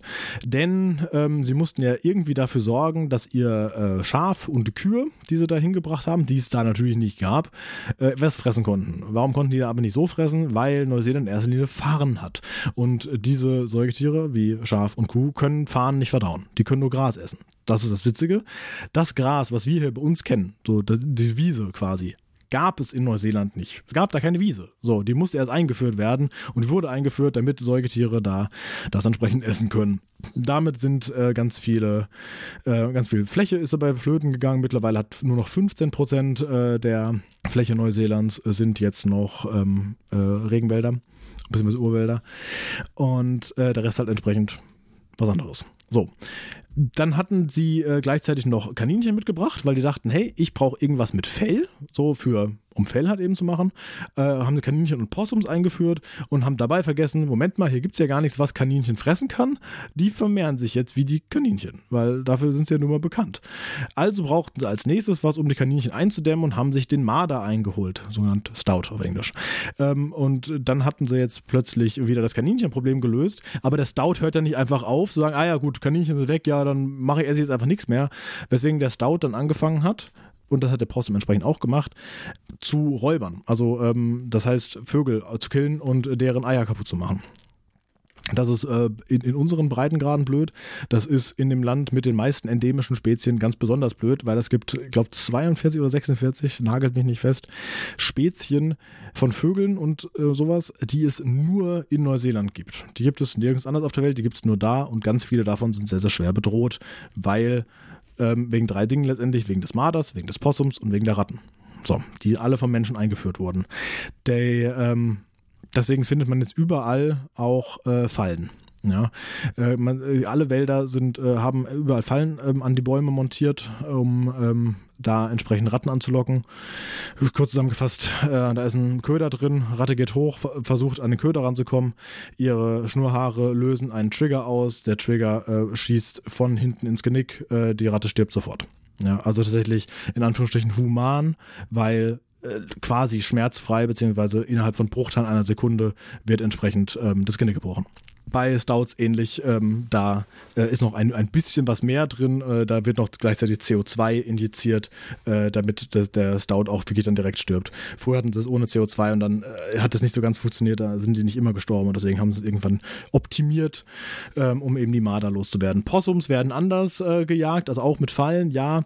Aber in erster Linie wird die Bevölkerung dazu aufgerufen, wenn ihr Possums seht, fahrt drüber. Also ähm, das ist tatsächlich so, überall wird gesagt so, if you see a Possum Squash'em, ne? also ähm, einfach über die Possums drüber fahren, weil die halt eben die ganze Natur da kaputt machen. Das heißt, es ist dann nicht so von mir so, oh nein, du bist über den Possum drüber gefahren, sondern die sagen, ja, gut, dass du es gemacht hast. Total traurig, weil ich meine, das Possum kann relativ wenig dafür, dass es ja, da nun mal voll. lebt. Voll. Ich finde es auch richtig bitter. Also ich verstehe den Umweltgedanken äh, daran total und ich finde es trotzdem so unfassbar eklig und traurig und blöd, weil es wieder irgendwie die Menschen waren, die alles kaputt machen und die Tiere dies ausbaden müssen. Das ist korrekt, ja. Ähm, Neuseeland hat das große Programm Predator Free 2050. Die wollen bis 2050 ähm, alle Säugetiere quasi wieder loswerden. Also alle Säugetiere, lol. Ich meine, Hunde, Katzen dürfen da bleiben. Aber die wollen die Predator eben loswerden. Ähm, einfach in der Hoffnung, dass dann äh, der Vogelbestand wieder zunimmt und sie quasi Neuseeland wieder so herstellen können, wie es mal war. Ist auch äh, sehr löblich, dass sie das machen. Es wird sehr, sehr schwer. Ähm, auf der Südinsel kommen wir dazu, wo es ziemlich sicher scheitern wird, weil es nicht geht. Ja, das ist quasi so die Zusammenfassung, äh, dass da diese Säugetiere nicht heimisch sind und jetzt alle versucht wegzujagen. Äh, spannenderweise, Possums sind in, äh, oder Opossums, wie sie in Australien nennen, ähm, sind ja in Australien total vom Aussterben bedroht. In Neuseeland gibt es die en masse. Warum nimmt man die nicht einfach rüber? Weil das Possum gelernt hat, nicht mehr auf Säugetiere zu Jagd zu gehen, sondern Vögel zu jagen. Und das würden sie in Australien einfach weiter tun, wenn du sie einfängst und nach Neu und von Neuseeland einfängst und nach Australien bringst. Das heißt, du verlagerst das äh, Problem nur, weil dann werden plötzlich die ganzen Vögel in Australien vom Aussterben bedroht. Macht also irgendwie keinen Sinn. Ja, das dazu. Und äh, deswegen ist zum Beispiel der Kiwi, den man ja kennt, das Nationaltier ähm, Neuseelands, viel größer als man denkt. Also ein Kiwi ist tatsächlich so 40 Zentimeter hoch.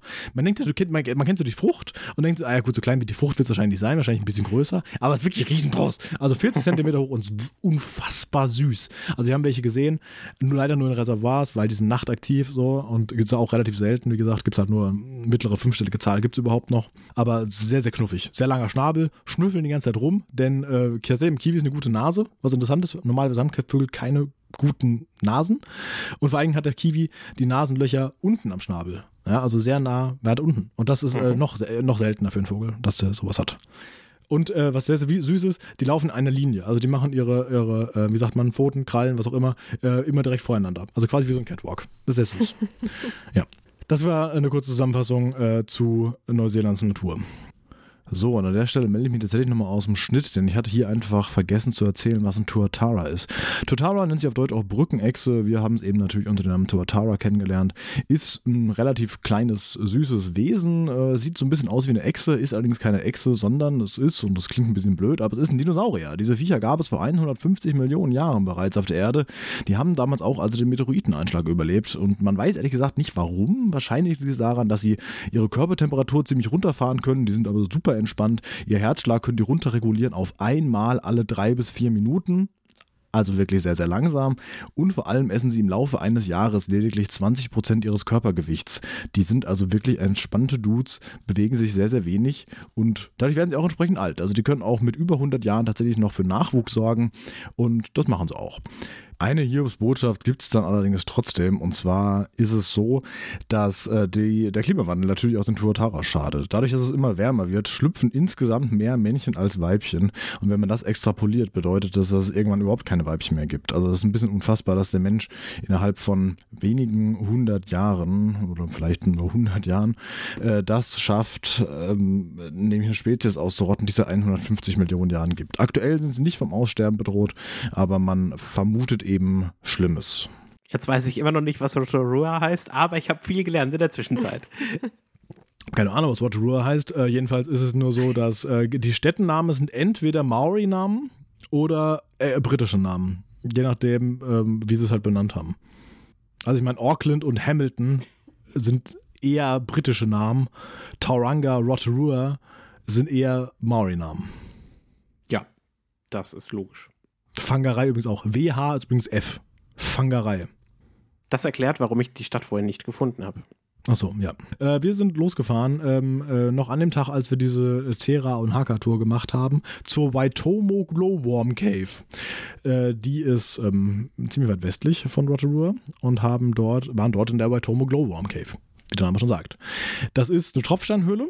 Ist erstmal nichts Spannendes, weil ich meine, Tropfsteinhöhlen haben wir auch hier. Kannst auch genauso mit Tieren gehen. Ja, aber da gibt es Glowworms. Wichtig, Glowworm sind nicht Glühwürmchen. Glühwürmchen heißen anders. Das sind auf Englisch, wer sind die nochmal? Fireflies. Fireflies, Dankeschön. Äh, Glow, äh, Glühwürmchen sind Fireflies, Glowworms sind Glühwürmer. Jetzt frage ich mich, wie ein kleiner Glühwurm heißt. Ist das nicht auch ein Glühwürmchen? Wahrscheinlich müssen sie es dann Glühwürmlein nennen oder so. Jedenfalls, äh, die gibt's da. Was, was sind das für Viecher? Das sind ähm, letztendlich Larven, die hängen an der Decke meistens und lassen so einen Faden runterhängen, der so 5 cm lang ist und leuchten. Warum leuchten die? Um ähm, äh, halt irgendwie andere, andere Fliegen anzulocken. Und dann fliegen die Fliegen in diese Fäden rein, die sind klebrig, die sammeln die ein, fressen die auf. Irgendwann schlüpfen die Larven, werden dann zu den fertigen Glowworms, leuchten dann übrigens nicht mehr. Ist halt so. Äh, die leben auch nicht lang. Warum? Äh, dieses Insekt hat keinen Verdauungstrakt und keinen Mund. Sie verhungern automatisch. Das heißt, das Einzige, was sie haben, ist, sie haben 48 Stunden Zeit, um möglichst viel zu vögeln. Und äh, versuchen es irgendwie vorzupflanzen. Und dann, ähm, ja, machen die das halt wieder. Rinse and repeat. Äh, sehen aber schön aus. Also letztendlich, vor allen Dingen, weil es halt der Stockfinst in der Höhle ist, siehst du eben nur diese leuchtenden Punkte. Und man denkt sich, wie überleben die? Also wie kann es denn sein, dass hier so viele Insekten vorbeikommen, aber da fließt halt ein Fluss durch und an der Fluss sind meistens halt irgendwie Insekten und deswegen fliegen da ganz viele so kleine Fliegen rum, die rum eingesponnen und dann gegessen werden. Bei Tomo Global Cave. Kann ich sehr empfehlen. Kann man da, äh, also wie dunkel war es dann beim Durchlaufen? Ich meine, äh, ihr musstet ja vermutlich schon irgendwie Licht haben, um zu laufen, oder seid ihr reingegangen und dann hat man alles ausgemacht, damit ihr seht, wie die leuchten und dann hat man das Licht wieder angemacht und ihr seid raus? Eine gute Frage. Du, ähm, die sind eigentlich nur beim Fluss und du musst ja erstmal zum Fluss runterkommen. Das heißt, du läufst dann erstmal da Treppen runter, wo auch so, wo sie so, ja, wie so Strahler gemacht haben, die aber halt eher so nach unten zeigen und so, ne? Ähm, damit du halt die Treppe siehst. äh, sie ist auch sehr hoch, also du haust dir nicht den Schädel an, das ist auch sehr wichtig. Also wirklich nicht irgendwie so zwei Meter, sondern irgendwie so zehn Meter hohe Decken, also da kann wirklich nichts passieren. Und ähm, ja, deswegen, da, hast, da hat man keine Sorge, dass man da irgendwie hinfällt. Wir Okay. machen aber auch die Lichter zwischendurch auch aus. Und da drin ist es sehr schön hallig. Also, ja, ganz nett. Von da aus sind wir dann gefahren ähm, zum Tongariro National Park und wollten da am nächsten Tag eigentlich, so stand es auf der Liste, so war es geplant, den, äh, das Tongariro Alpine Crossing machen. Warum ist das für mich wichtig gewesen oder warum war das geplant? Bei dem Tongariro National Park ist der Mount Goroho, auch bekannt als Mount Doom, also auch der Schicksalsberg. Das ist der Berg, den sie genommen haben, um den Schicksalsberg darzustellen. Der sieht im Film anders aus. Zum einen, weil es in Neuseeland keine aktiven Vulkane mehr gibt, deswegen können sie den fertigen Vulkan nehmen. Ne? Und wichtig ist, dieser Berg ist für die Maori heilig. Das heißt, die Spitze wurde per CGI abgetrennt und eine andere Spitze draufgesetzt, damit er eben anders aussieht. Weil sie dürfen äh, dieses, diesen Berg, so wie, ins, so wie er da steht, darf nicht in Filmen benutzt werden, weil heilig. So. Mhm. Dann habe ich gesagt, das war geplant, wurde aber nicht durchgeführt, weil Miriam war es weiterhin nicht so gut. Und der, dieser, diese Wanderung, dieses Tongariro Alpine Crossing, wäre eine Ganztagestour gewesen. Also acht Stunden wären dafür eingeplant. Das sind 21 Kilometer, 900 Höhenmeter, also ist schon wirklich eine längere Distanz. Und da hat sie gesagt, nee, so bei aller Liebe, geht halt nicht. War auch okay, wir konnten noch äh, das, das Shuttle stornieren und sowas. Das, das war okay. Aber auch das ist beispielsweise etwas, was für nächstes Mal auf die Liste kommt, damit wir das nächste Mal dann durchführen können. Aber ihr seid ja trotzdem noch äh, in der Nähe ein bisschen wandern gewesen und habt dann von dort aus den Berg gesehen, ne? Richtig, genau. Weil äh, nur weil das eine nicht geht, lassen wir uns ja nicht davon abhalten, gar nichts mehr zu machen. Ja. Deswegen äh, sind wir dann zum Skywalk gegangen. Ähm, wir haben uns quasi gedacht, wer Herr Dringe nicht geht, machen wir Star Wars. okay. Kleiner Scherz. Ähm, Nee, da, da, ist, da, ist eine, da ist eine Gondel. Und als ich Gondel gefahren bin, habe ich gemerkt, eigentlich möchte ich mal wieder Skifahren gehen. diese, diese, kleinen Gondeln da hochzufahren, war so, ja, eigentlich schön hier. Ne? Ist auch ein Skigebiet tatsächlich, äh, nur halt nicht im Hochsommer. Aber im Winter liegt dafür viel Schnee. Und da gibt's auch, wir haben auch andere Lifte gesehen, die fuhren interessanterweise gar nicht. So ein Schlepplift über Steine fährt sich gar nicht so gut, scheinbar.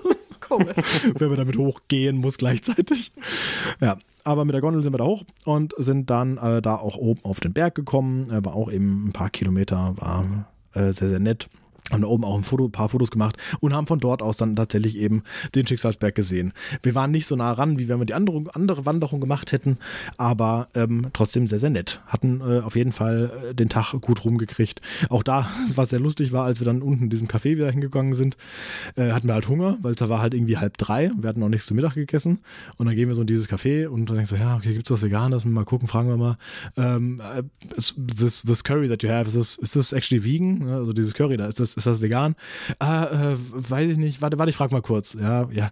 Ja, doch, das ist, äh, das ist vegan und ansonsten haben wir hier noch Salat und eine kommt raus. Did you hear vegan? So eine, so eine von einem anderen Chef so. Ja, ich so, so, äh, ja, ja, I hear vegan? Yes, we do have vegan. So, ich kann euch das machen und das machen und das machen. Außerdem kann ich, wenn ihr Bock habt, brauche ich euch noch so separat und so. Wir so, okay, krass. Also, äh, okay, du, du hattest mich mit, äh, wir haben dann letztendlich eine Bowl bekommen mit so, ähm, Nachos und äh, Chili drüber und so, ne?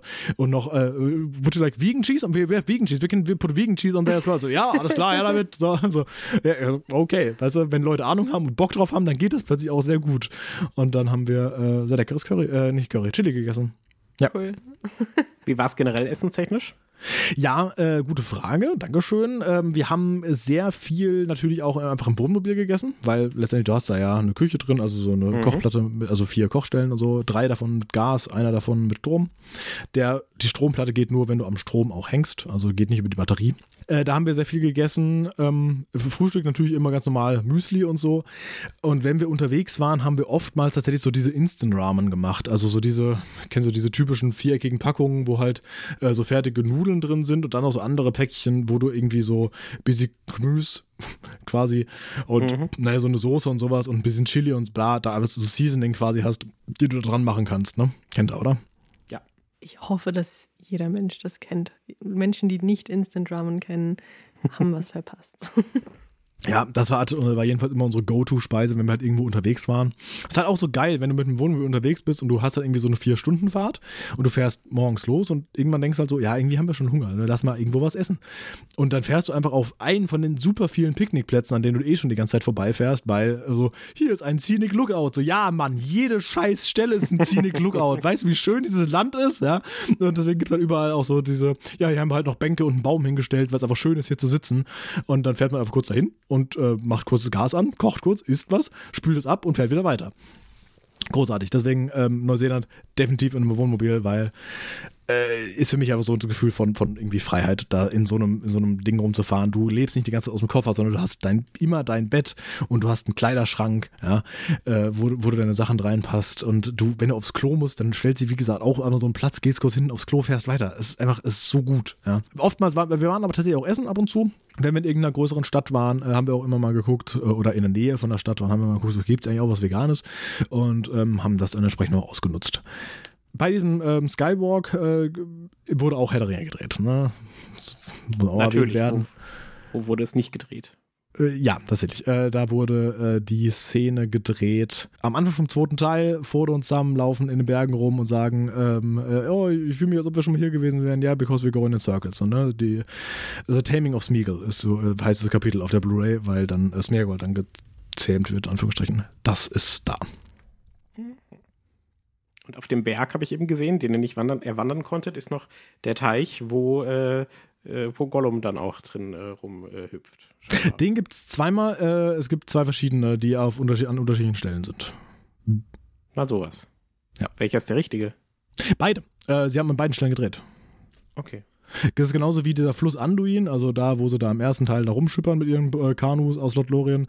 Diesen Fluss, es gibt nicht den Fluss Anduin. Es, es gibt vier Flüsse, wo sie das gedreht haben. Ich verstehe ehrlich gesagt nicht, warum. Warum sie einfach gesagt haben, ja, okay, wir machen einfach hier alle Flussfahrten, sondern es sind wirklich vier verschiedene Stellen auf beiden Inseln sogar verteilt, wo sie gesagt haben, alles klar, hier machen wir jetzt Bisikano-Fahrt, dann machen wir hier noch Bisikano-Fahrt und ja, naja, wurde ein bisschen verteilt.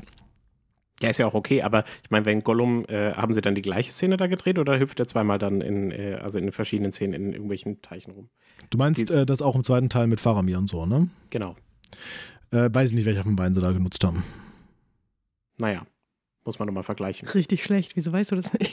Aber ich, ich dachte, du kennst die Filme. Okay. Weil wir nicht da waren, deswegen.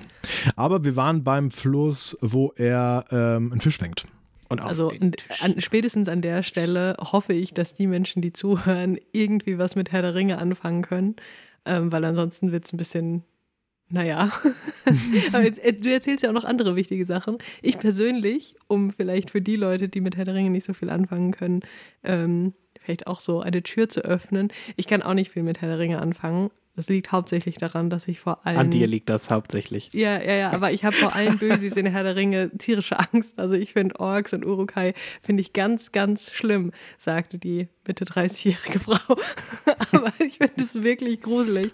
Und deswegen ihre Freizeit lieben so. gerne True Crime, ne? Aber wenn, genau, also, aber wenn Moria Goblin um die Ecke kommt, scheißt sie sich ein.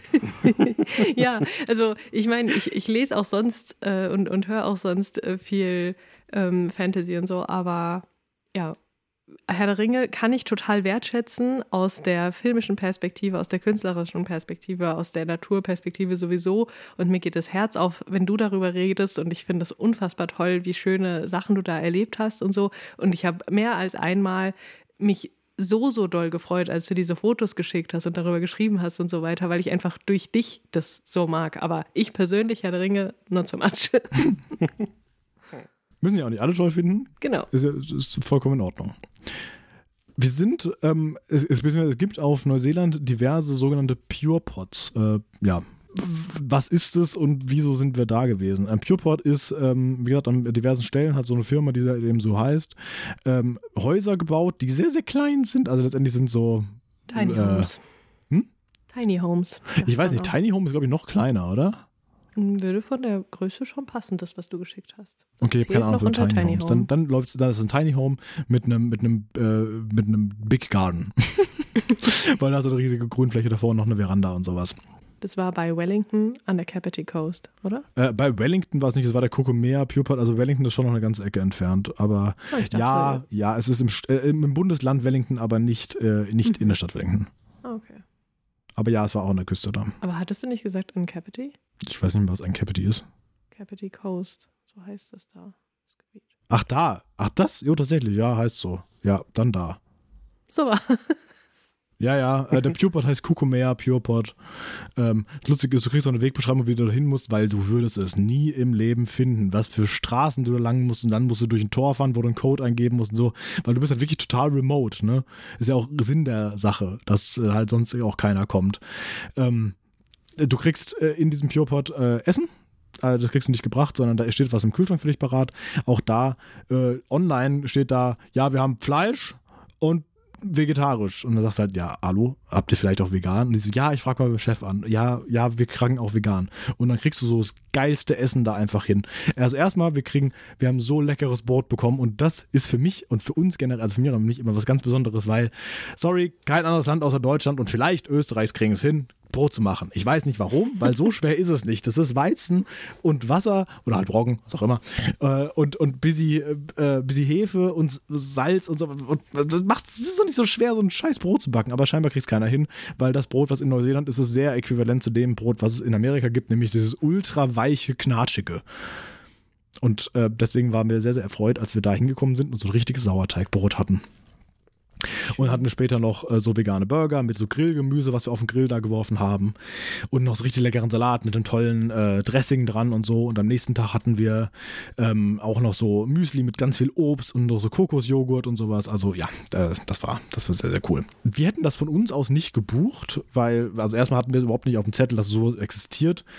Aber ähm, Miriam hat das oder wir haben das von Miriams äh, Trauzeugen zur Hochzeit geschenkt bekommen, diese eine Übernachtung da. Und das war ein total thoughtful, weil äh, das wirklich äh, total schön war. Ähm, aber auch sehr teuer. Also, ähm, um, um, da mal kurz aus dem Nähkästchen zu plaudern, eine Nacht an diesem Ding kostet 400 Euro.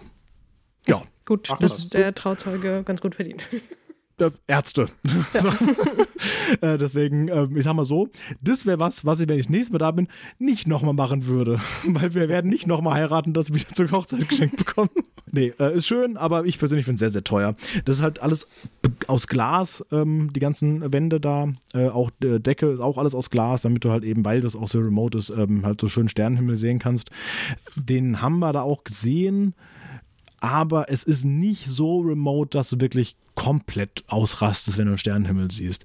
Ich sag mal so, wir waren hier in der Eifel in Deutschland und da war es halt schon geiler. Und das ist halt so ein bisschen traurig äh, zu sagen, in der Eifel war halt der Sternenhimmel schöner, weil da waren wir wirklich remote. Also da war so 50 Kilometer um dich rum war so ein Scheiß, ja. Mhm. Das war auf dem Lab halt, ne? Ja. Aber ähm, da ist halt schon in der Nähe halt doch irgendwie eine Stadt und sogar ein Flughafen und so. Und deswegen, äh, da ist halt zu viel Licht, als dass du da irgendwie so sehr, sehr tollen Sternenhimmel siehst. Also ich sag mal so, die Milchstraße habe ich da nicht gesehen und die habe ich in der Eifel gesehen. Mhm. Nichtsdestotrotz, trotzdem sehr schön. Wer irgendwie 400 Euro zu viel über hat und mal so eine besondere Nacht in so einem Glashaus haben möchte, keine Steine mitbringen und wenn doch, die da drin nicht werfen. aber ähm, ansonsten, ähm, ja, kann man, kann man machen, muss man aber nicht.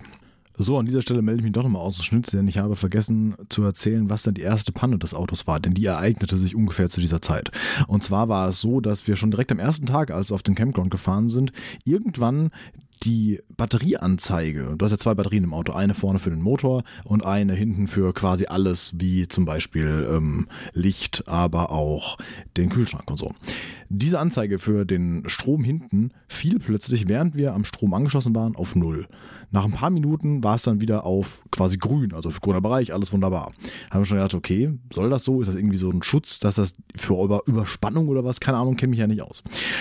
Naja, haben uns nicht viel bei gedacht und sind dann irgendwann losgefahren und das ging dann auch so. Und ein paar Tage später war es dann so, dass wir, während wir unterwegs waren, das auf Null runtergegangen ist. Und zwar unter Null. Das war wirklich so leer, ja. Und das ist natürlich ein bisschen doof, weil währenddessen halt auch der Kühlschrank nicht läuft. Denn wenn keine Batterie da ist, läuft er halt einfach nicht. Das heißt, Kühlschrank möglichst wenig aufmachen, damit möglichst wenig Kälte entweichen kann und die Sachen da drin halt immer noch haltbar bleiben. Wir haben dann bei dieser Hotline angerufen und die hat uns gesagt, yo, alles klar, kein Problem. Unter eurem Sitz hinten ist so ein Knopf, der ist rot. Dreht den mal, macht den aus, wartet 20 Sekunden, macht den wieder an. So ein Ignition irgendwas, keine Ahnung, um die Batterie wieder neu zu starten. Haben wir gemacht. Noch während ich am Telefon war, oh, und zack, wieder grün. Alles klar, wunderbar. War wohl irgendwas wohl damit kaputt, oder? Hm, kann, sein.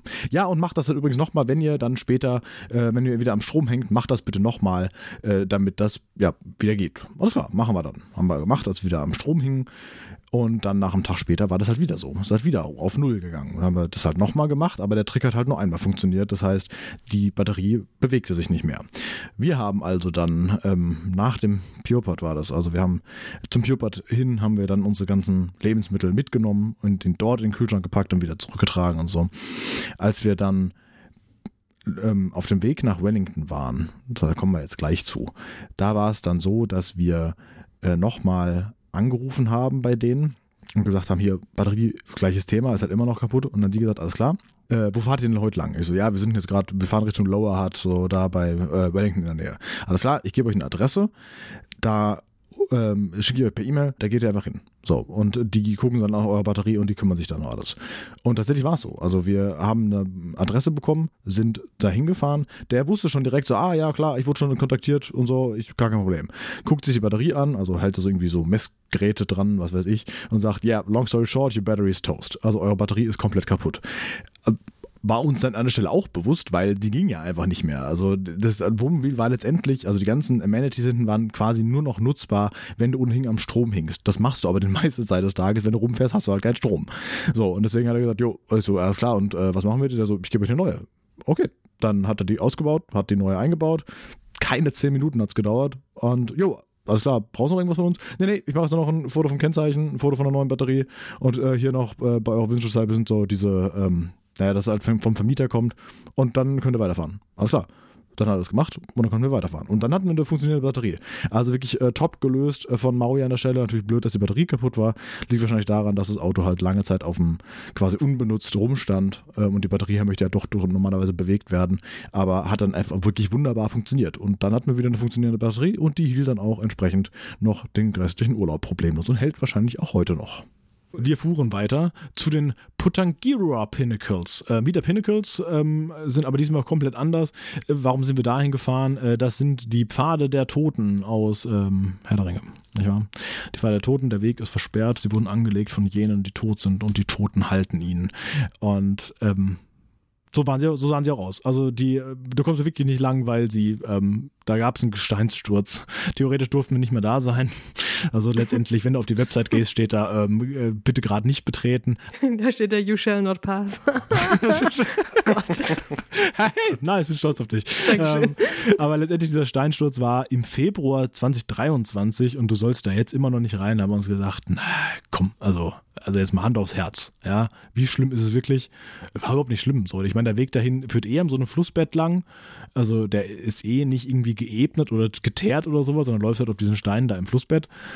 Und äh, irgendwann bist du halt da und du kommst halt wirklich irgendwann nicht weiter. Ja, aber du willst auch irgendwann gar nicht weiter. Also das ist vollkommen okay, dann irgendwann einfach nur dazustehen und zu sagen, ach guck mal, hier haben sie gedreht. Ne? Da war das Tor. Da kamen die Geister. Ja, so ist es.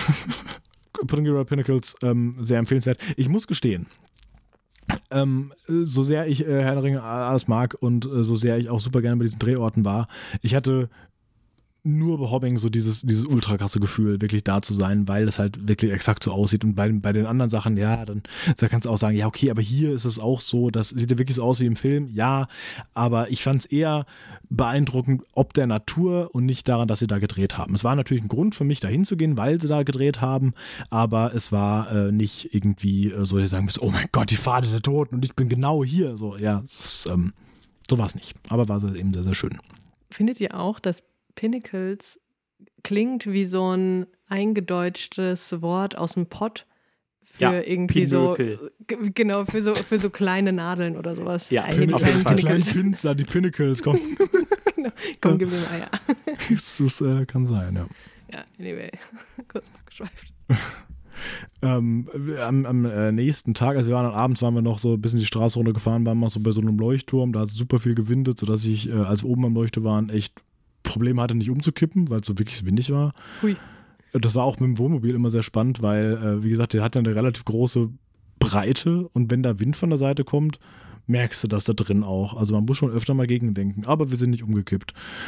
Äh, wenn doch, wäre es nicht schlimm gewesen. Wir hatten eine Vollversicherung, äh, wo ein Rollover-Schaden drin war. Und äh, als wir bei der Autovermietung damals waren, hat einer gesagt, hey, was ist eigentlich ein Rollover-Schaden? Die so, naja, es kann ja sein, dass das Auto umkippt. Der so, es kann was? Der so, yep, welcome to New Zealand. Also, ja, ist aber ist ja nichts passiert. Ist ja nicht so, ob die Autos da die ganze Zeit rumpurzeln. Ne? Es ist einfach nur, manche Straßen hast du halt eben Gravel Road, das ist nun mal so, aber halt wirklich wenig. Und das möchte ich nochmal sagen. Alle, die davor gesagt haben, oh Gott, die Straßen in Neuseeland so schlimm. Leute, das ist halt einfach faktisch nicht richtig. Also, ich meine, ich bin schon in Italien gefahren, das war wesentlich schlimmer, ja. Also, natürlich hast du da nicht vierspurige Autos, äh, Autobahnen auf beiden Seiten äh, mit, mit äh, so ein, so ein Leitplanken in der Mitte und sowas. Klar, safe nicht. Aber du bist 99,8% fährst du auf normalem Asphalt und die 0,2% hast du halt zwischendurch bei einer Gravel Road, vielleicht wahrscheinlich weniger so als 0,2%, aber ähm, das ist halt einfach nur, wenn du in irgendwie so einem Nationalpark bist, dann hört die Straße nur mal irgendwann auf. Das macht ja wahrscheinlich sogar Sinn. Und das sind dann halt nicht irgendwie 30 Kilometer, die du fährst, sondern so zwei. Ja, also das ist alles wirklich nicht so dramatisch. Also wenn ihr überlegt, irgendwie nach Neuseeland zu fahren und sagt, oh, das wird dann mit der Fahren so schlimm. Nee, wird's halt nicht. Es ist, ist ganz normal, da Auto zu fahren. Was auch besonders toll ist, die rechnen in Kilometern pro Stunde. Das macht es mir immer einfacher anstatt Meilen. Und weil es ja doch ab und zu mal so ein bisschen bergig ist und, und so kurvig, steht vor jeder Kurve ist ein Schild im Sinne von, also nur theoretisch fährst du hier 100, aber diese Kurve bitte nur mit 45. Und das macht Sinn. Und dann schaltest du einfach mit deinem Tempomat, äh, Tempomat runter auf 45 und dann fährst du halt die Kurve mit 45 und danach steuern sie wieder hoch. Und bei der nächsten Kurve steht, ah, hier lieber mal nur 35 und dann stellst du auch runter auf 35 und dann, dann funktioniert das auch ganz ausgezeichnet. Also halte dich einfach an die Schilder und du wirst wunderbar da zurechtkommen. So ein weltweiter Trick eigentlich. So halte ich einfach an die Straßengesetze und dann ja, läuft eben. es. Ja. Hm? Das äh, funktioniert, ja. Jo. Am nächsten Tag sind wir dann hingefahren zu einen von äh, drei, zum nächsten von drei Punkten äh, aus Herr der Ringe, die tatsächlich ausgeschildert sind als ein Herr der Ringe Drehort. Und zwar Rivendell, also auf Deutsch Bruchtal. Und das ist tatsächlich ein Straßenschild, wo drauf steht, rechts geht's nach Rivendell.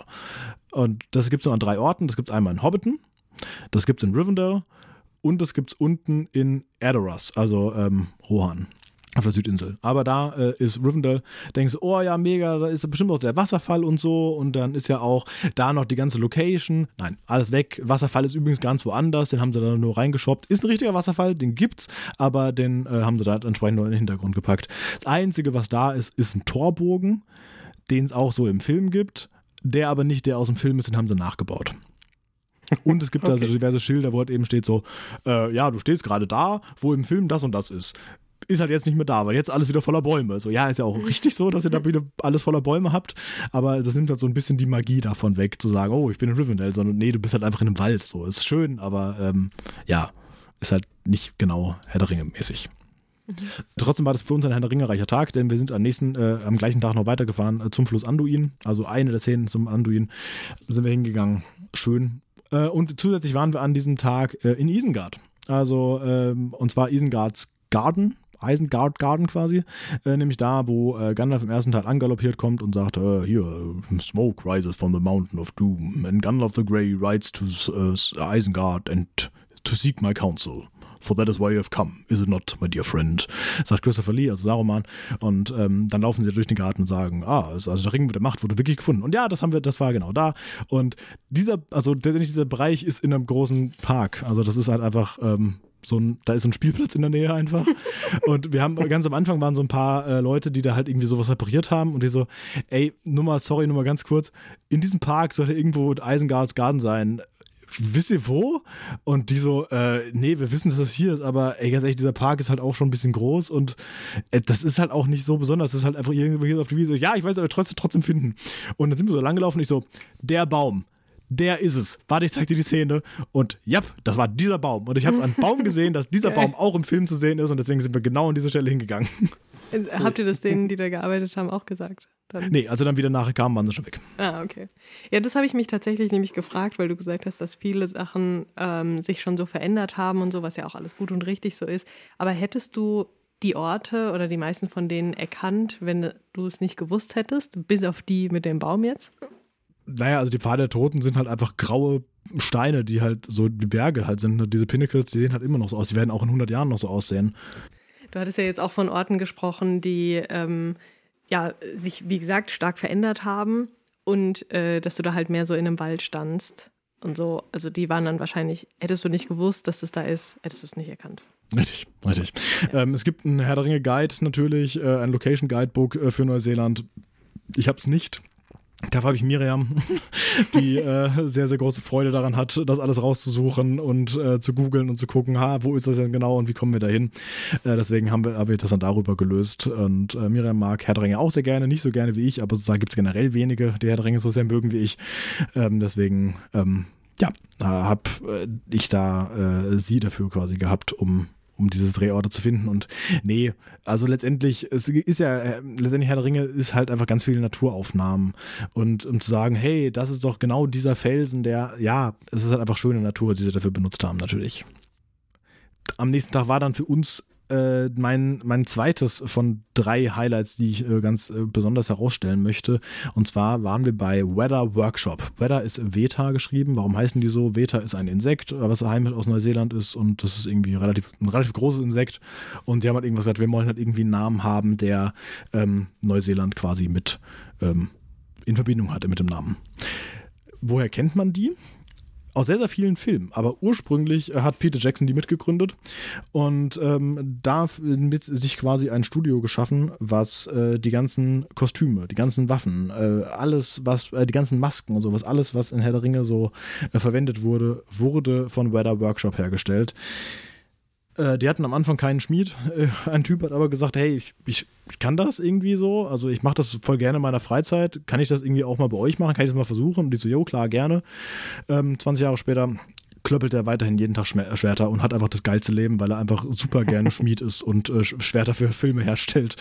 Ja, und das macht er immer noch.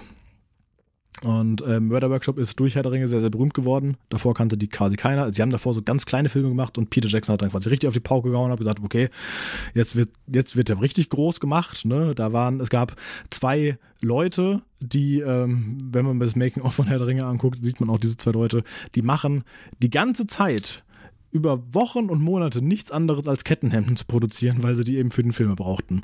Und die haben gesagt, es war einfach wunder, wunderschön, dass wir das machen konnten, weil jedes Kettenhemd, was im Film gesehen ist, äh, wussten wir, das kommt von uns. Ja, mittlerweile machen die sehr, sehr viel. Äh, zum Beispiel ganz viel für Marvel, äh, aber auch für Avatar und für James Bond und äh, für Mission Impossible und überall letztendlich alles, wo irgendwo Kostüme geschneidert werden, ähm, machen, macht Weather Workshop. Also äh, alles, was in Fantasy-Bereich geht, natürlich, also auch Narnia haben sie auch ganz viel mitgemacht aber eben auch ganz viel, in Anführungsstrichen, reale Filme, äh, reale Actionfilme und sowas ähm, machen die eben sehr viel. Auch viel mit Computertricktechnik und sowas.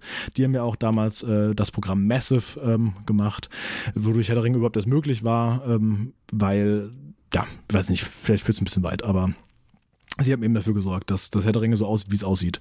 Und warum war das so besonders für mich? Also zum einen sieht man da ganz viele Originalteile, also auch schon, wenn man unten durch die heiligen Hallen läuft und noch nicht die Tour gestartet hat, sieht man da Schilde und Rüstungen, die im Film benutzt wurden. Und das ist halt nochmal was, um das noch näher quasi zu machen. Und wenn man dann diese Tour macht vielleicht nehme ich jetzt vielleicht für Spoiler für die Leute, die ähm, vielleicht äh, so einen Magic Moment dann wie ich ihn hatten, dann quasi nicht mehr haben werden, aber wenigstens könnt ihr euch darauf freuen. Da ist ein Typ, der ähm, liebt Herr der Ringe total. Das sind auch alle, die da arbeiten, sonst würden die diese Sache nicht machen. Und die erzählen halt auch so ein bisschen aus dem Nähkästchen, äh, was da alles so passiert. Und die haben da vor Ort die Originalschwerter von Sam und Pippin. Und wirklich die Schwerter, die im Film benutzt wurden. Und die stehen da nicht einfach rum, sondern die werden den Leuten, die diese Tour machen, in die Hand gegeben. Das heißt, ich hatte in meiner Hand die Originalschwerter von Simon Pippin und ja, ich hatte Tränen in den Augen, weil das war so geil. Einfach so, okay, näher komme ich nicht an Herr der Ringe als das. So, mhm. das ist die Waffe, die mein Favorite Hobbit in den Händen hielt. Ja, und das ist also, oh Gott, wie cool ist denn das? Vor allem, ähm, also Sam, Favorite Hobbit, ne, natürlich. Und ich habe Billy Boyd, also Pippin ja auch schon live gesehen, ne, also es war einfach ganz, ganz großartig für mich.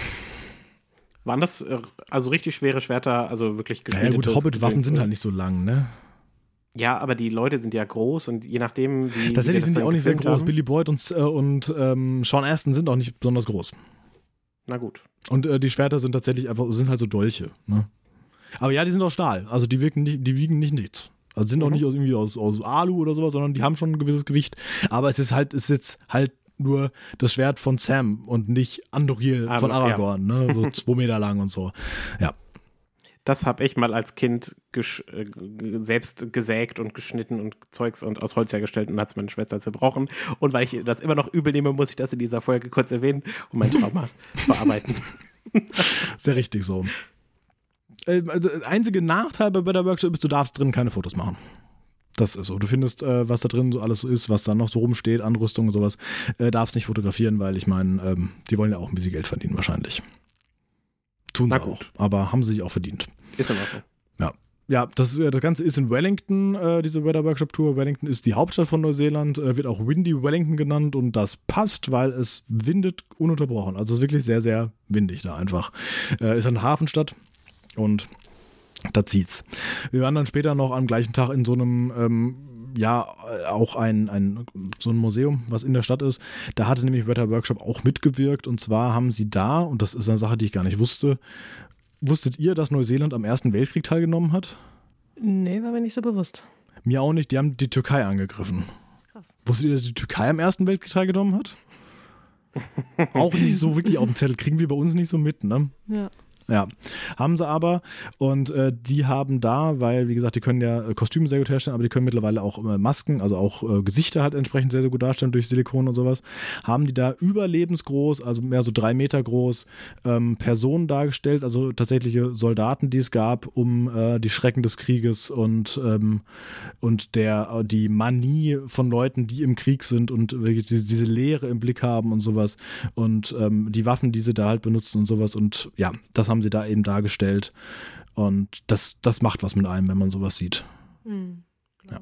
Auch wenn ich, wie gesagt, davor nicht wusste, dass Neuseeland überhaupt und ich mich generell im Ersten Weltkrieg weitaus weniger auskenne als im Zweiten, aber dennoch, ähm, Ja, Krieg bleibt absolut. Krieg, ne? Also ersten äh, ist ja auch im, im Geschichtsunterricht und so wird das mal so gefühlt im Vergleich erwähnt.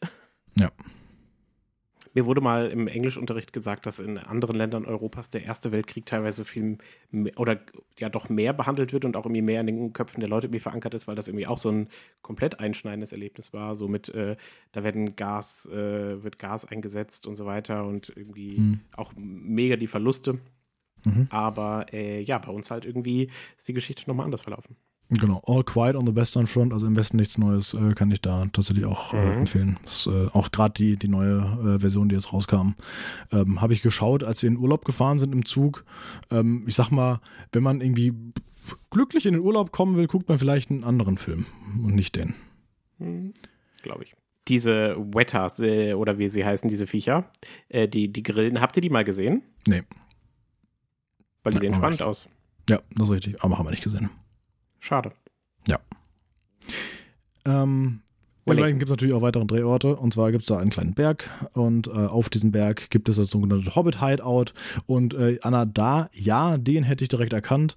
Einfach weil ähm, der, also er ist zwar ausgeschildert, aber dann selbst in der in der Gegend, wo er dann ist, nicht weiter, sondern einfach so, ja, in die Richtung und irgendwann ist er dann da. Und den erkennt man, das ist äh, das, wo äh, die vier Hobbits dann von dem Nasegul überrascht werden im, im alten Wald und dann Frodo sagt, äh, can we get off the road? Off the road, quick! Und dann gehen die halt von der Straße runter und schnüffelt der Nazgul da rum.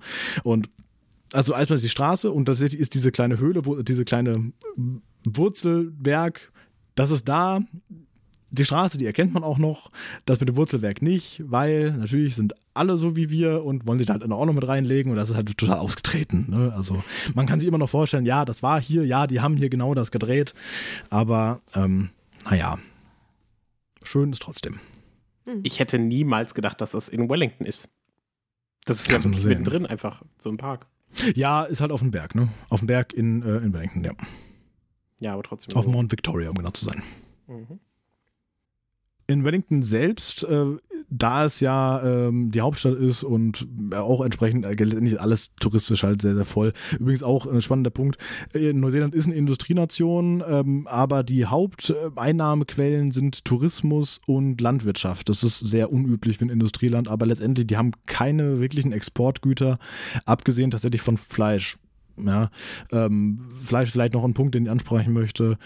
Ähm, die Viecher, also die äh, Schafe und K- Kühe, die in Neuseeland leben und dann irgendwann sterben, haben trotzdem ein ziemlich gutes Leben, weil es darf qua Gesetz keine Ställe geben. Ja, das heißt, diese Viecher sind Jahr und Tag auf der Weide. Und das ist halt auch irgendwie schön für die, weil die leben, also und zwar auf einer Weide im Sinne von, oh, ich habe jetzt irgendwie meine vier Quadratmeter, so, nee, sondern du hast hektarweise Land, wo einfach, natürlich sind da Schafe drauf, aber die haben unendlich viel Platz, ja. Und äh, bei denen ist halt auch wichtig, ähm, wenn eine Kuh äh, schwanger ist, darf sie ihr Kalb bekommen, das Kalb darf auch bei der Mutter bleiben, ja. Also da, da wird das Kalb nicht entrissen und sowas. Und das ist halt auch, auch das qua Gesetz. Und da wird sich auch eisern dran gehalten. So, das ist dann halt einfach nur mal so, ja. Und ähm, das ist sehr, sehr wichtig, dass, dass das so ist. Nichtsdestotrotz, die werden am Ende auch nicht tot gestreichelt, muss man auch sagen.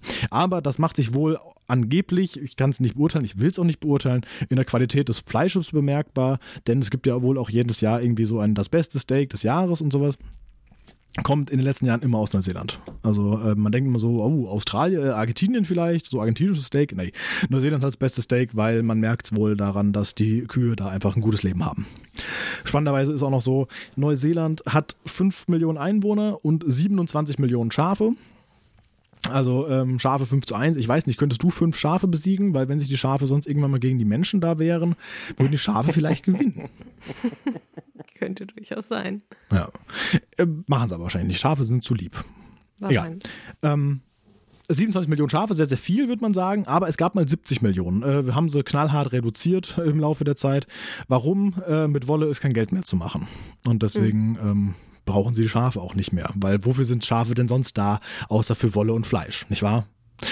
Was alles möglich ist, wenn man irgendwie krasse Gesetzgebung hat, ne?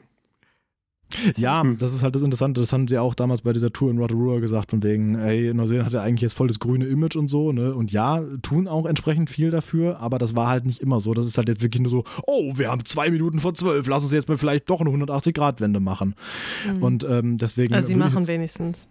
Ja, mal ja, gut. ja, durchaus. Deswegen würde ich jetzt nämlich gerne noch zum letzten Punkt in Wellington kommen, zum vorletzten erst und dann zum letzten. Der vorletzte Punkt ist, äh, Wellington, wie gesagt, touristische Stadt, auch ähm, ein bisschen Hipsterviertel äh, teilweise. Und zwar gibt es da die Cuba Street, ne, Dom? Kuba, warst du ja erst. Mhm, mhm. Äh, Cuba Street, ähm, das ist äh, quasi Berlin-Prenzlauer Berg in klein, soll heißen, ähm, da ist es schwer, Fleisch zu finden, weil es ganz viele vegane Restaurants gibt. Das war für uns besonders toll, weil dann konnten wir einmal sehr gute vegane Burger essen und einmal eine sehr gute vegane Pizza. Das meine ich so Sachen wie mit, da haben wir dann nicht abends halt eben äh, Nudeln oder was auch immer im Camper äh, gegessen, sondern sind halt da in so ein äh, Restaurant gegangen. Ja, das war sehr toll. So, ähm, ich habe ja ganz viel von Neuseeland gesprochen und dass sie versuchen, wieder Neuseeland zu herstellen, wie es war. Da gibt es seit 30 Jahren auch in Wellington ein äh, Programm, nämlich Zealandia.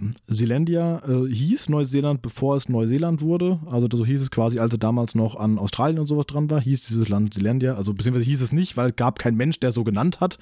Aber rückblickend wird das Land jetzt so benannt. Und äh, die haben eben vor 30 Jahren da unten diesen Verein gegründet, der ähm, ein sehr, sehr großes äh, Gebiet abgesperrt hat, im Sinne von eingezäunt. Und äh, zäunen auch entsprechend hoch, dass da keine Säugetiere drüber können.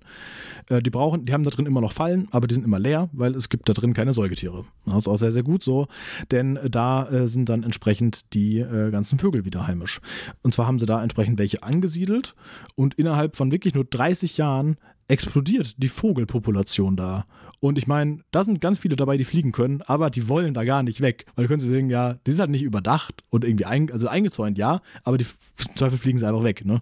Aber nee, die finden es da geil. So, die wollen da einfach schon gerne bleiben, weil die haben einfach das beste Leben. Weil die haben da Natur, so wie es ihnen gefällt. Und die können da einfach leben und leben lassen. So. Und da gibt es unter anderem den sogenannten Takahay. Ähm, generell Vögel in Neuseeland äh, haben äh, teilweise sehr interessante Namen. Die meisten Vögel wurden nach den Rufen benannt, äh, die die Maori, also das sind Vogelschreiter irgendwie, und die Maori haben sie quasi nach dem benannt, wie sie ungefähr klingen, wenn sie rufen. So kommt auch Kiwi zustande. Der klingt wohl wie, wenn der Kiwi ruft, klingt das so wie Kiwi. Ja. Unter anderem auch der Takahay.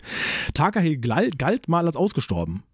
Den hat man irgendwann so irgendwie, weiß ich nicht mehr wann das war, haben wir gedacht, jo, schade, gibt's wohl nicht mehr. Und dann ist ein äh, Bergsteiger Bergsteigen gegangen und hat oben ähm, einen, einen Krallenabdruck von einem Vieh gesehen und der war Biologe, ne? also war nicht so ein random Dude. So, er hat so einen Krallenabdruck gesehen und hat gesagt, hä, warte mal, der Krallenabdruck, der sieht irgendwie, der ist zu groß. Das kann eigentlich nicht richtig sein, dass das so ein, so ein Vieh ist. Ne? Und äh, hat dann davon Fotos gemacht und ist dann äh, runter und hatte seinen äh, Biologen-Kumpels gezeigt und die so, hä, das ist doch unmöglich, das kann doch gar nicht sein, das Vieh ist doch ausgestorben. Aber es muss so sein. Das sieht aus wie der, Foto, der Krallenabdruck von einem Takahe. Und dann sind die dahin und da haben die tatsächlich welche gefunden. Und dann war 30 Aus Jahre später, nachdem so, man, Takai, Takai. nachdem man dachte, er wäre ausgestorben, wurde der wiedergefunden. Ist immer noch bedroht, aber mittlerweile natürlich auch schon wesentlich mehr als damals. Und äh, ja, lebt unter anderem jetzt in Zealandia, lebt auch wieder in einem Gebiet auf der Südinsel, ähm, das auch äh, nicht von Menschen betreten werden darf und so. Lebt jetzt auch der Takahay. Und äh, der ist mm, ja flugunfähig, weil, wie gesagt, hatte ich ja vorhin schon erzählt, in Neuseeland gibt es für Vögel keinen Sinn, dass sie fliegen können. Und ähm, sehr, sehr roter Schnabel, und sehr knuffig. Aber ich finde Tiere ja generell süß, wie man vielleicht schon rausgefunden hat. Sealandia ist übrigens auch der Name von einem versunkenen Kontinent, den man irgendwie vor drei, vier Jahren irgendwie dann groß rausgebracht hat. So nach dem Motto, äh, Geologen sind sich jetzt einig, äh, es gibt hier so einen riesen Kontinent, der versunken ist und Neuseeland ist so eine der wenigen Stellen Land, die noch rausguckt. Und äh, das finde ich auch voll spannend, weil einfach äh, das so diese, diese alte Theorie von äh, Kontinenten nochmal so ein bisschen Mhm. äh, nochmal ein, ein super neues Kapitel einfach geschrieben hat. Ja. Will ich auch noch kurz erwähnen. Ja, sehr gut. Ähm, in diesem äh, Seelandia findet man auch den Kaka. Haha, der heißt Kaka. Ja. Nicht zu wechseln mit dem Kakapo. Auch da, der heißt Kakapo. Nein, er heißt Kakapo. Und äh, Kakapos haben wir leider nicht gesehen. Kakas haben wir gesehen. Äh, Kakas sind äh, Papageien. Kakapo ist auch ein Papagei, der ist flugunfähig und recht groß. Ist der größte Papagei der Welt. Äh, auch der schwerste. Äh, kann auch nicht fliegen. Und den gibt es leider nur knapp 250 Mal noch. Und die gibt es nur noch auf einer von, also ich meine, sagt immer, wie viele Inseln hat Neuseeland? Zwei? Nein, tatsächlich mehr als 700, aber äh, die meisten sind halt sehr, sehr klein. Und ähm, auf einer dieser kleinen Inseln leben, leben alle Kakapos der Welt, leben auf dieser Insel. 250 Stück. Es waren mal unter 100. Das hat sich auch da wieder ne, vermehrt und so. Aber weil der Kakapo entsprechend nicht fliegen kann und relativ doof ist, würde er halt relativ schnell gefressen werden, äh, wenn man den wieder freilassen würde. Auch deswegen ist es halt dieses Predator-Free 2050 so wichtig, weil die Idee und Intention ist, wenn die Predators alle weg sind, können sie die Kakapos wieder äh, überall aufs ganze Land entlassen. Die sind so süß. Googelt Ja. die mal. Die haben, die haben so süße Gesichter. Und die riechen Gucken wohl so nach süß. Erde. Oh. Aber ich meine, ähm, klar, sie laufen ja auch die ganze Zeit darauf rum. Ja, genau. Die sind so süß. Mhm. Entschuldigung, ich raste gerade kurz ein bisschen aus. Genau, Kakas sind auch sehr süß. Ähm, vielleicht das nicht zwingend googeln. Nee, wird schon gehen. Wahrscheinlich filmen auch ganz viel über den Fußballspieler, ist auch egal. Jedenfalls, ähm, die sind auch sehr toll und laufen da rum. Auch sehr süß, äh, die da oftmals sind, sind Tuis. Ähm, die ähm, googelt einfach mal, wie so ein Tui schreit. Also ich glaube, ich ist nicht bestätigt, aber ich glaube, R2D2 ist einfach ein Tui. Also, weil, weil so, so Geräusche, wie, wie dieser Vogel macht, das, das klingt halt wirklich wie so ein, wie halt R2D2, ne? der Druide aus. Wenn ihr das googelt und den Vogel direkt finden wollt, macht noch Honigfresser mit dran. Dann kommt ihr nicht auf äh, irgendwelche Reiseanbieter. Ja, Genau. oder Tui Bird wird es wahrscheinlich auch finden, oder?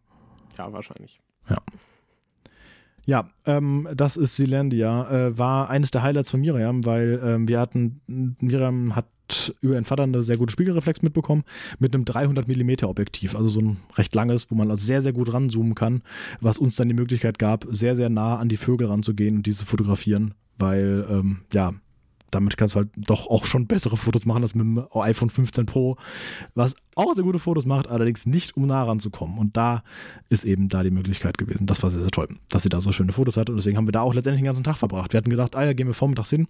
Turns out, nee, wir waren quasi kurz vor Ladenschluss sind wir dann gegangen, weil wir einfach so viel von den Vögeln angucken wollten.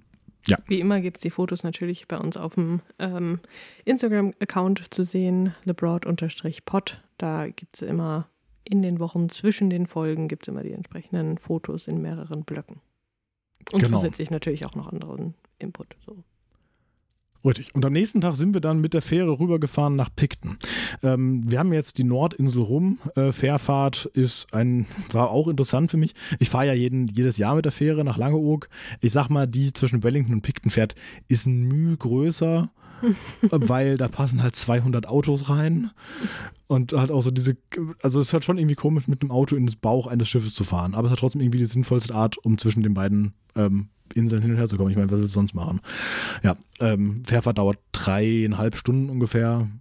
Ja, ist halt eine Fährfahrt. Durftet ihr im nicht. Auto bleiben oder musstet ihr auch? Nee, nee, nee, Auto auf jeden Fall verlassen, weil kann Mhm. ja sein, dass unten plötzlich Havarie ist und wenn man das Schiff schwankt und die Autos tummeln sich, weil sie alle übereinander fallen. Deswegen musst du auf jeden Fall das Auto verlassen äh, und darfst auch während der kompletten Fährfahrt nicht dran. Deswegen musst du halt Mhm. äh, alles mitnehmen, was du brauchst. Natürlich ist nichts passiert, war auch nicht besonders windig. Das war auch so. Man trifft, man unterhält sich ja auch mit anderen Leuten dann irgendwie auf dem Campground haben wir so ein anderes deutsches Pärchen getroffen. Wir wissen nicht, wie sie heißen, weil wir uns nie vorgestellt haben. Aber damit ihr wisst, wie ihr aussieht, in unseren Köpfen hießen sie irgendwann Birgit und Jürgen. Jetzt wisst ihr, wie sie aussehen. Ja? ähm, deswegen, äh, die haben halt auch gesagt, oh Gott, wir sind mit der Fähre gefahren. Oh, das war so windig. Oh, mir ist richtig schlecht geworden. Das hat so gewankt und so. Und ich denke so, ja, cool. Ich bin ja schon, ich werde ja schon auch seekrank, ne? Gar nichts. Super smooth ist der da lang geglitten. Also war, war kein Wellengang oder sonst irgendwas. Also war richtig gut. Sehr gut, Glück gehabt. Ja. So, wir haben jetzt die Zwei-Stunden-Marke fast erreicht und ähm, wir sind jetzt auf der Südinsel, das heißt, wir haben die Hälfte des Urlaubs. Zum einen ähm, ist es hier schon bereits jetzt 10 Uhr, also relativ spät. Ne? Und äh, zum anderen würde ich jetzt ungern durch die Südinsel durchhetzen, wo ähm, noch diverse Highlights äh, zu besprechen sind, äh, die wir erlebt haben.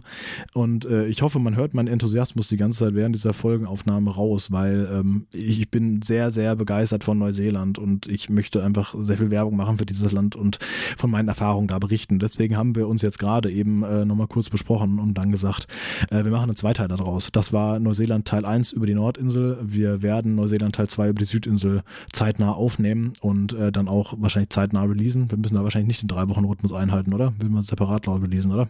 Würde Schauen wir mal, wie wir das machen. Wir schauen. Ihr werdet sehen. Genau, ihr seht es ja dann. Und, Eine ähm, Frage noch. Wie ja. viel Zeit ist denn jetzt vergangen von eurer Reise? Äh, wenn wir, also letztendlich, wir sind jetzt am 15. Januar. Also das ist die Hälfte. Also- Am 1. Januar sind wir ja quasi wirklich, also am 2. Januar haben wir das Wohnmobil geholt, Mhm. bis zum 15. und wir haben das Wohnmobil am 31. abgegeben. Also wir haben jetzt noch 16 Tage zu besprechen. Ja, voll krass. Eine Insel weg, Hälfte der Reise weg, das äh, trifft sich doch gut. Wie gesagt, es ist noch einiges, aber da ist auch, da ist auch viel, wo ich es nicht einfach nur mal kurz drüber hinweg huscheln möchte. Ja, Das voll. wäre nee, zu also schade. das passt, glaube ich, auch so ganz gut. Ja.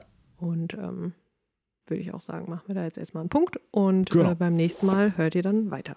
Richtig, äh, deswegen alle, vielen Dank an alle, die hier bis hierhin zugehört haben. Ähm, ja, wenn ihr in der Herr nicht mögt, ja, dann ich, vielleicht schreibe ich es in die Folgenbeschreibung. so als kleiner Disclaimer, dass hier viel über Herr gesprochen wird. Äh, tut mir leid, wenn ihr es nicht mögt. Äh, es ist andere, ich bespreche auch andere schöne Sachen hier. Aber äh, wenn ihr es mögt, bleibt mir gewogen. Äh, auf der Südinsel gibt es noch ganz viele andere Punkte da. Äh, ansonsten hören wir uns dann entsprechend in äh, ein paar Wochen, ich weiß noch nicht wie viele Wochen äh, entsprechend, wieder spätestens drei. Und ähm, bis dann sage ich äh, Tschüss. Tschüss. Ciao, ciao.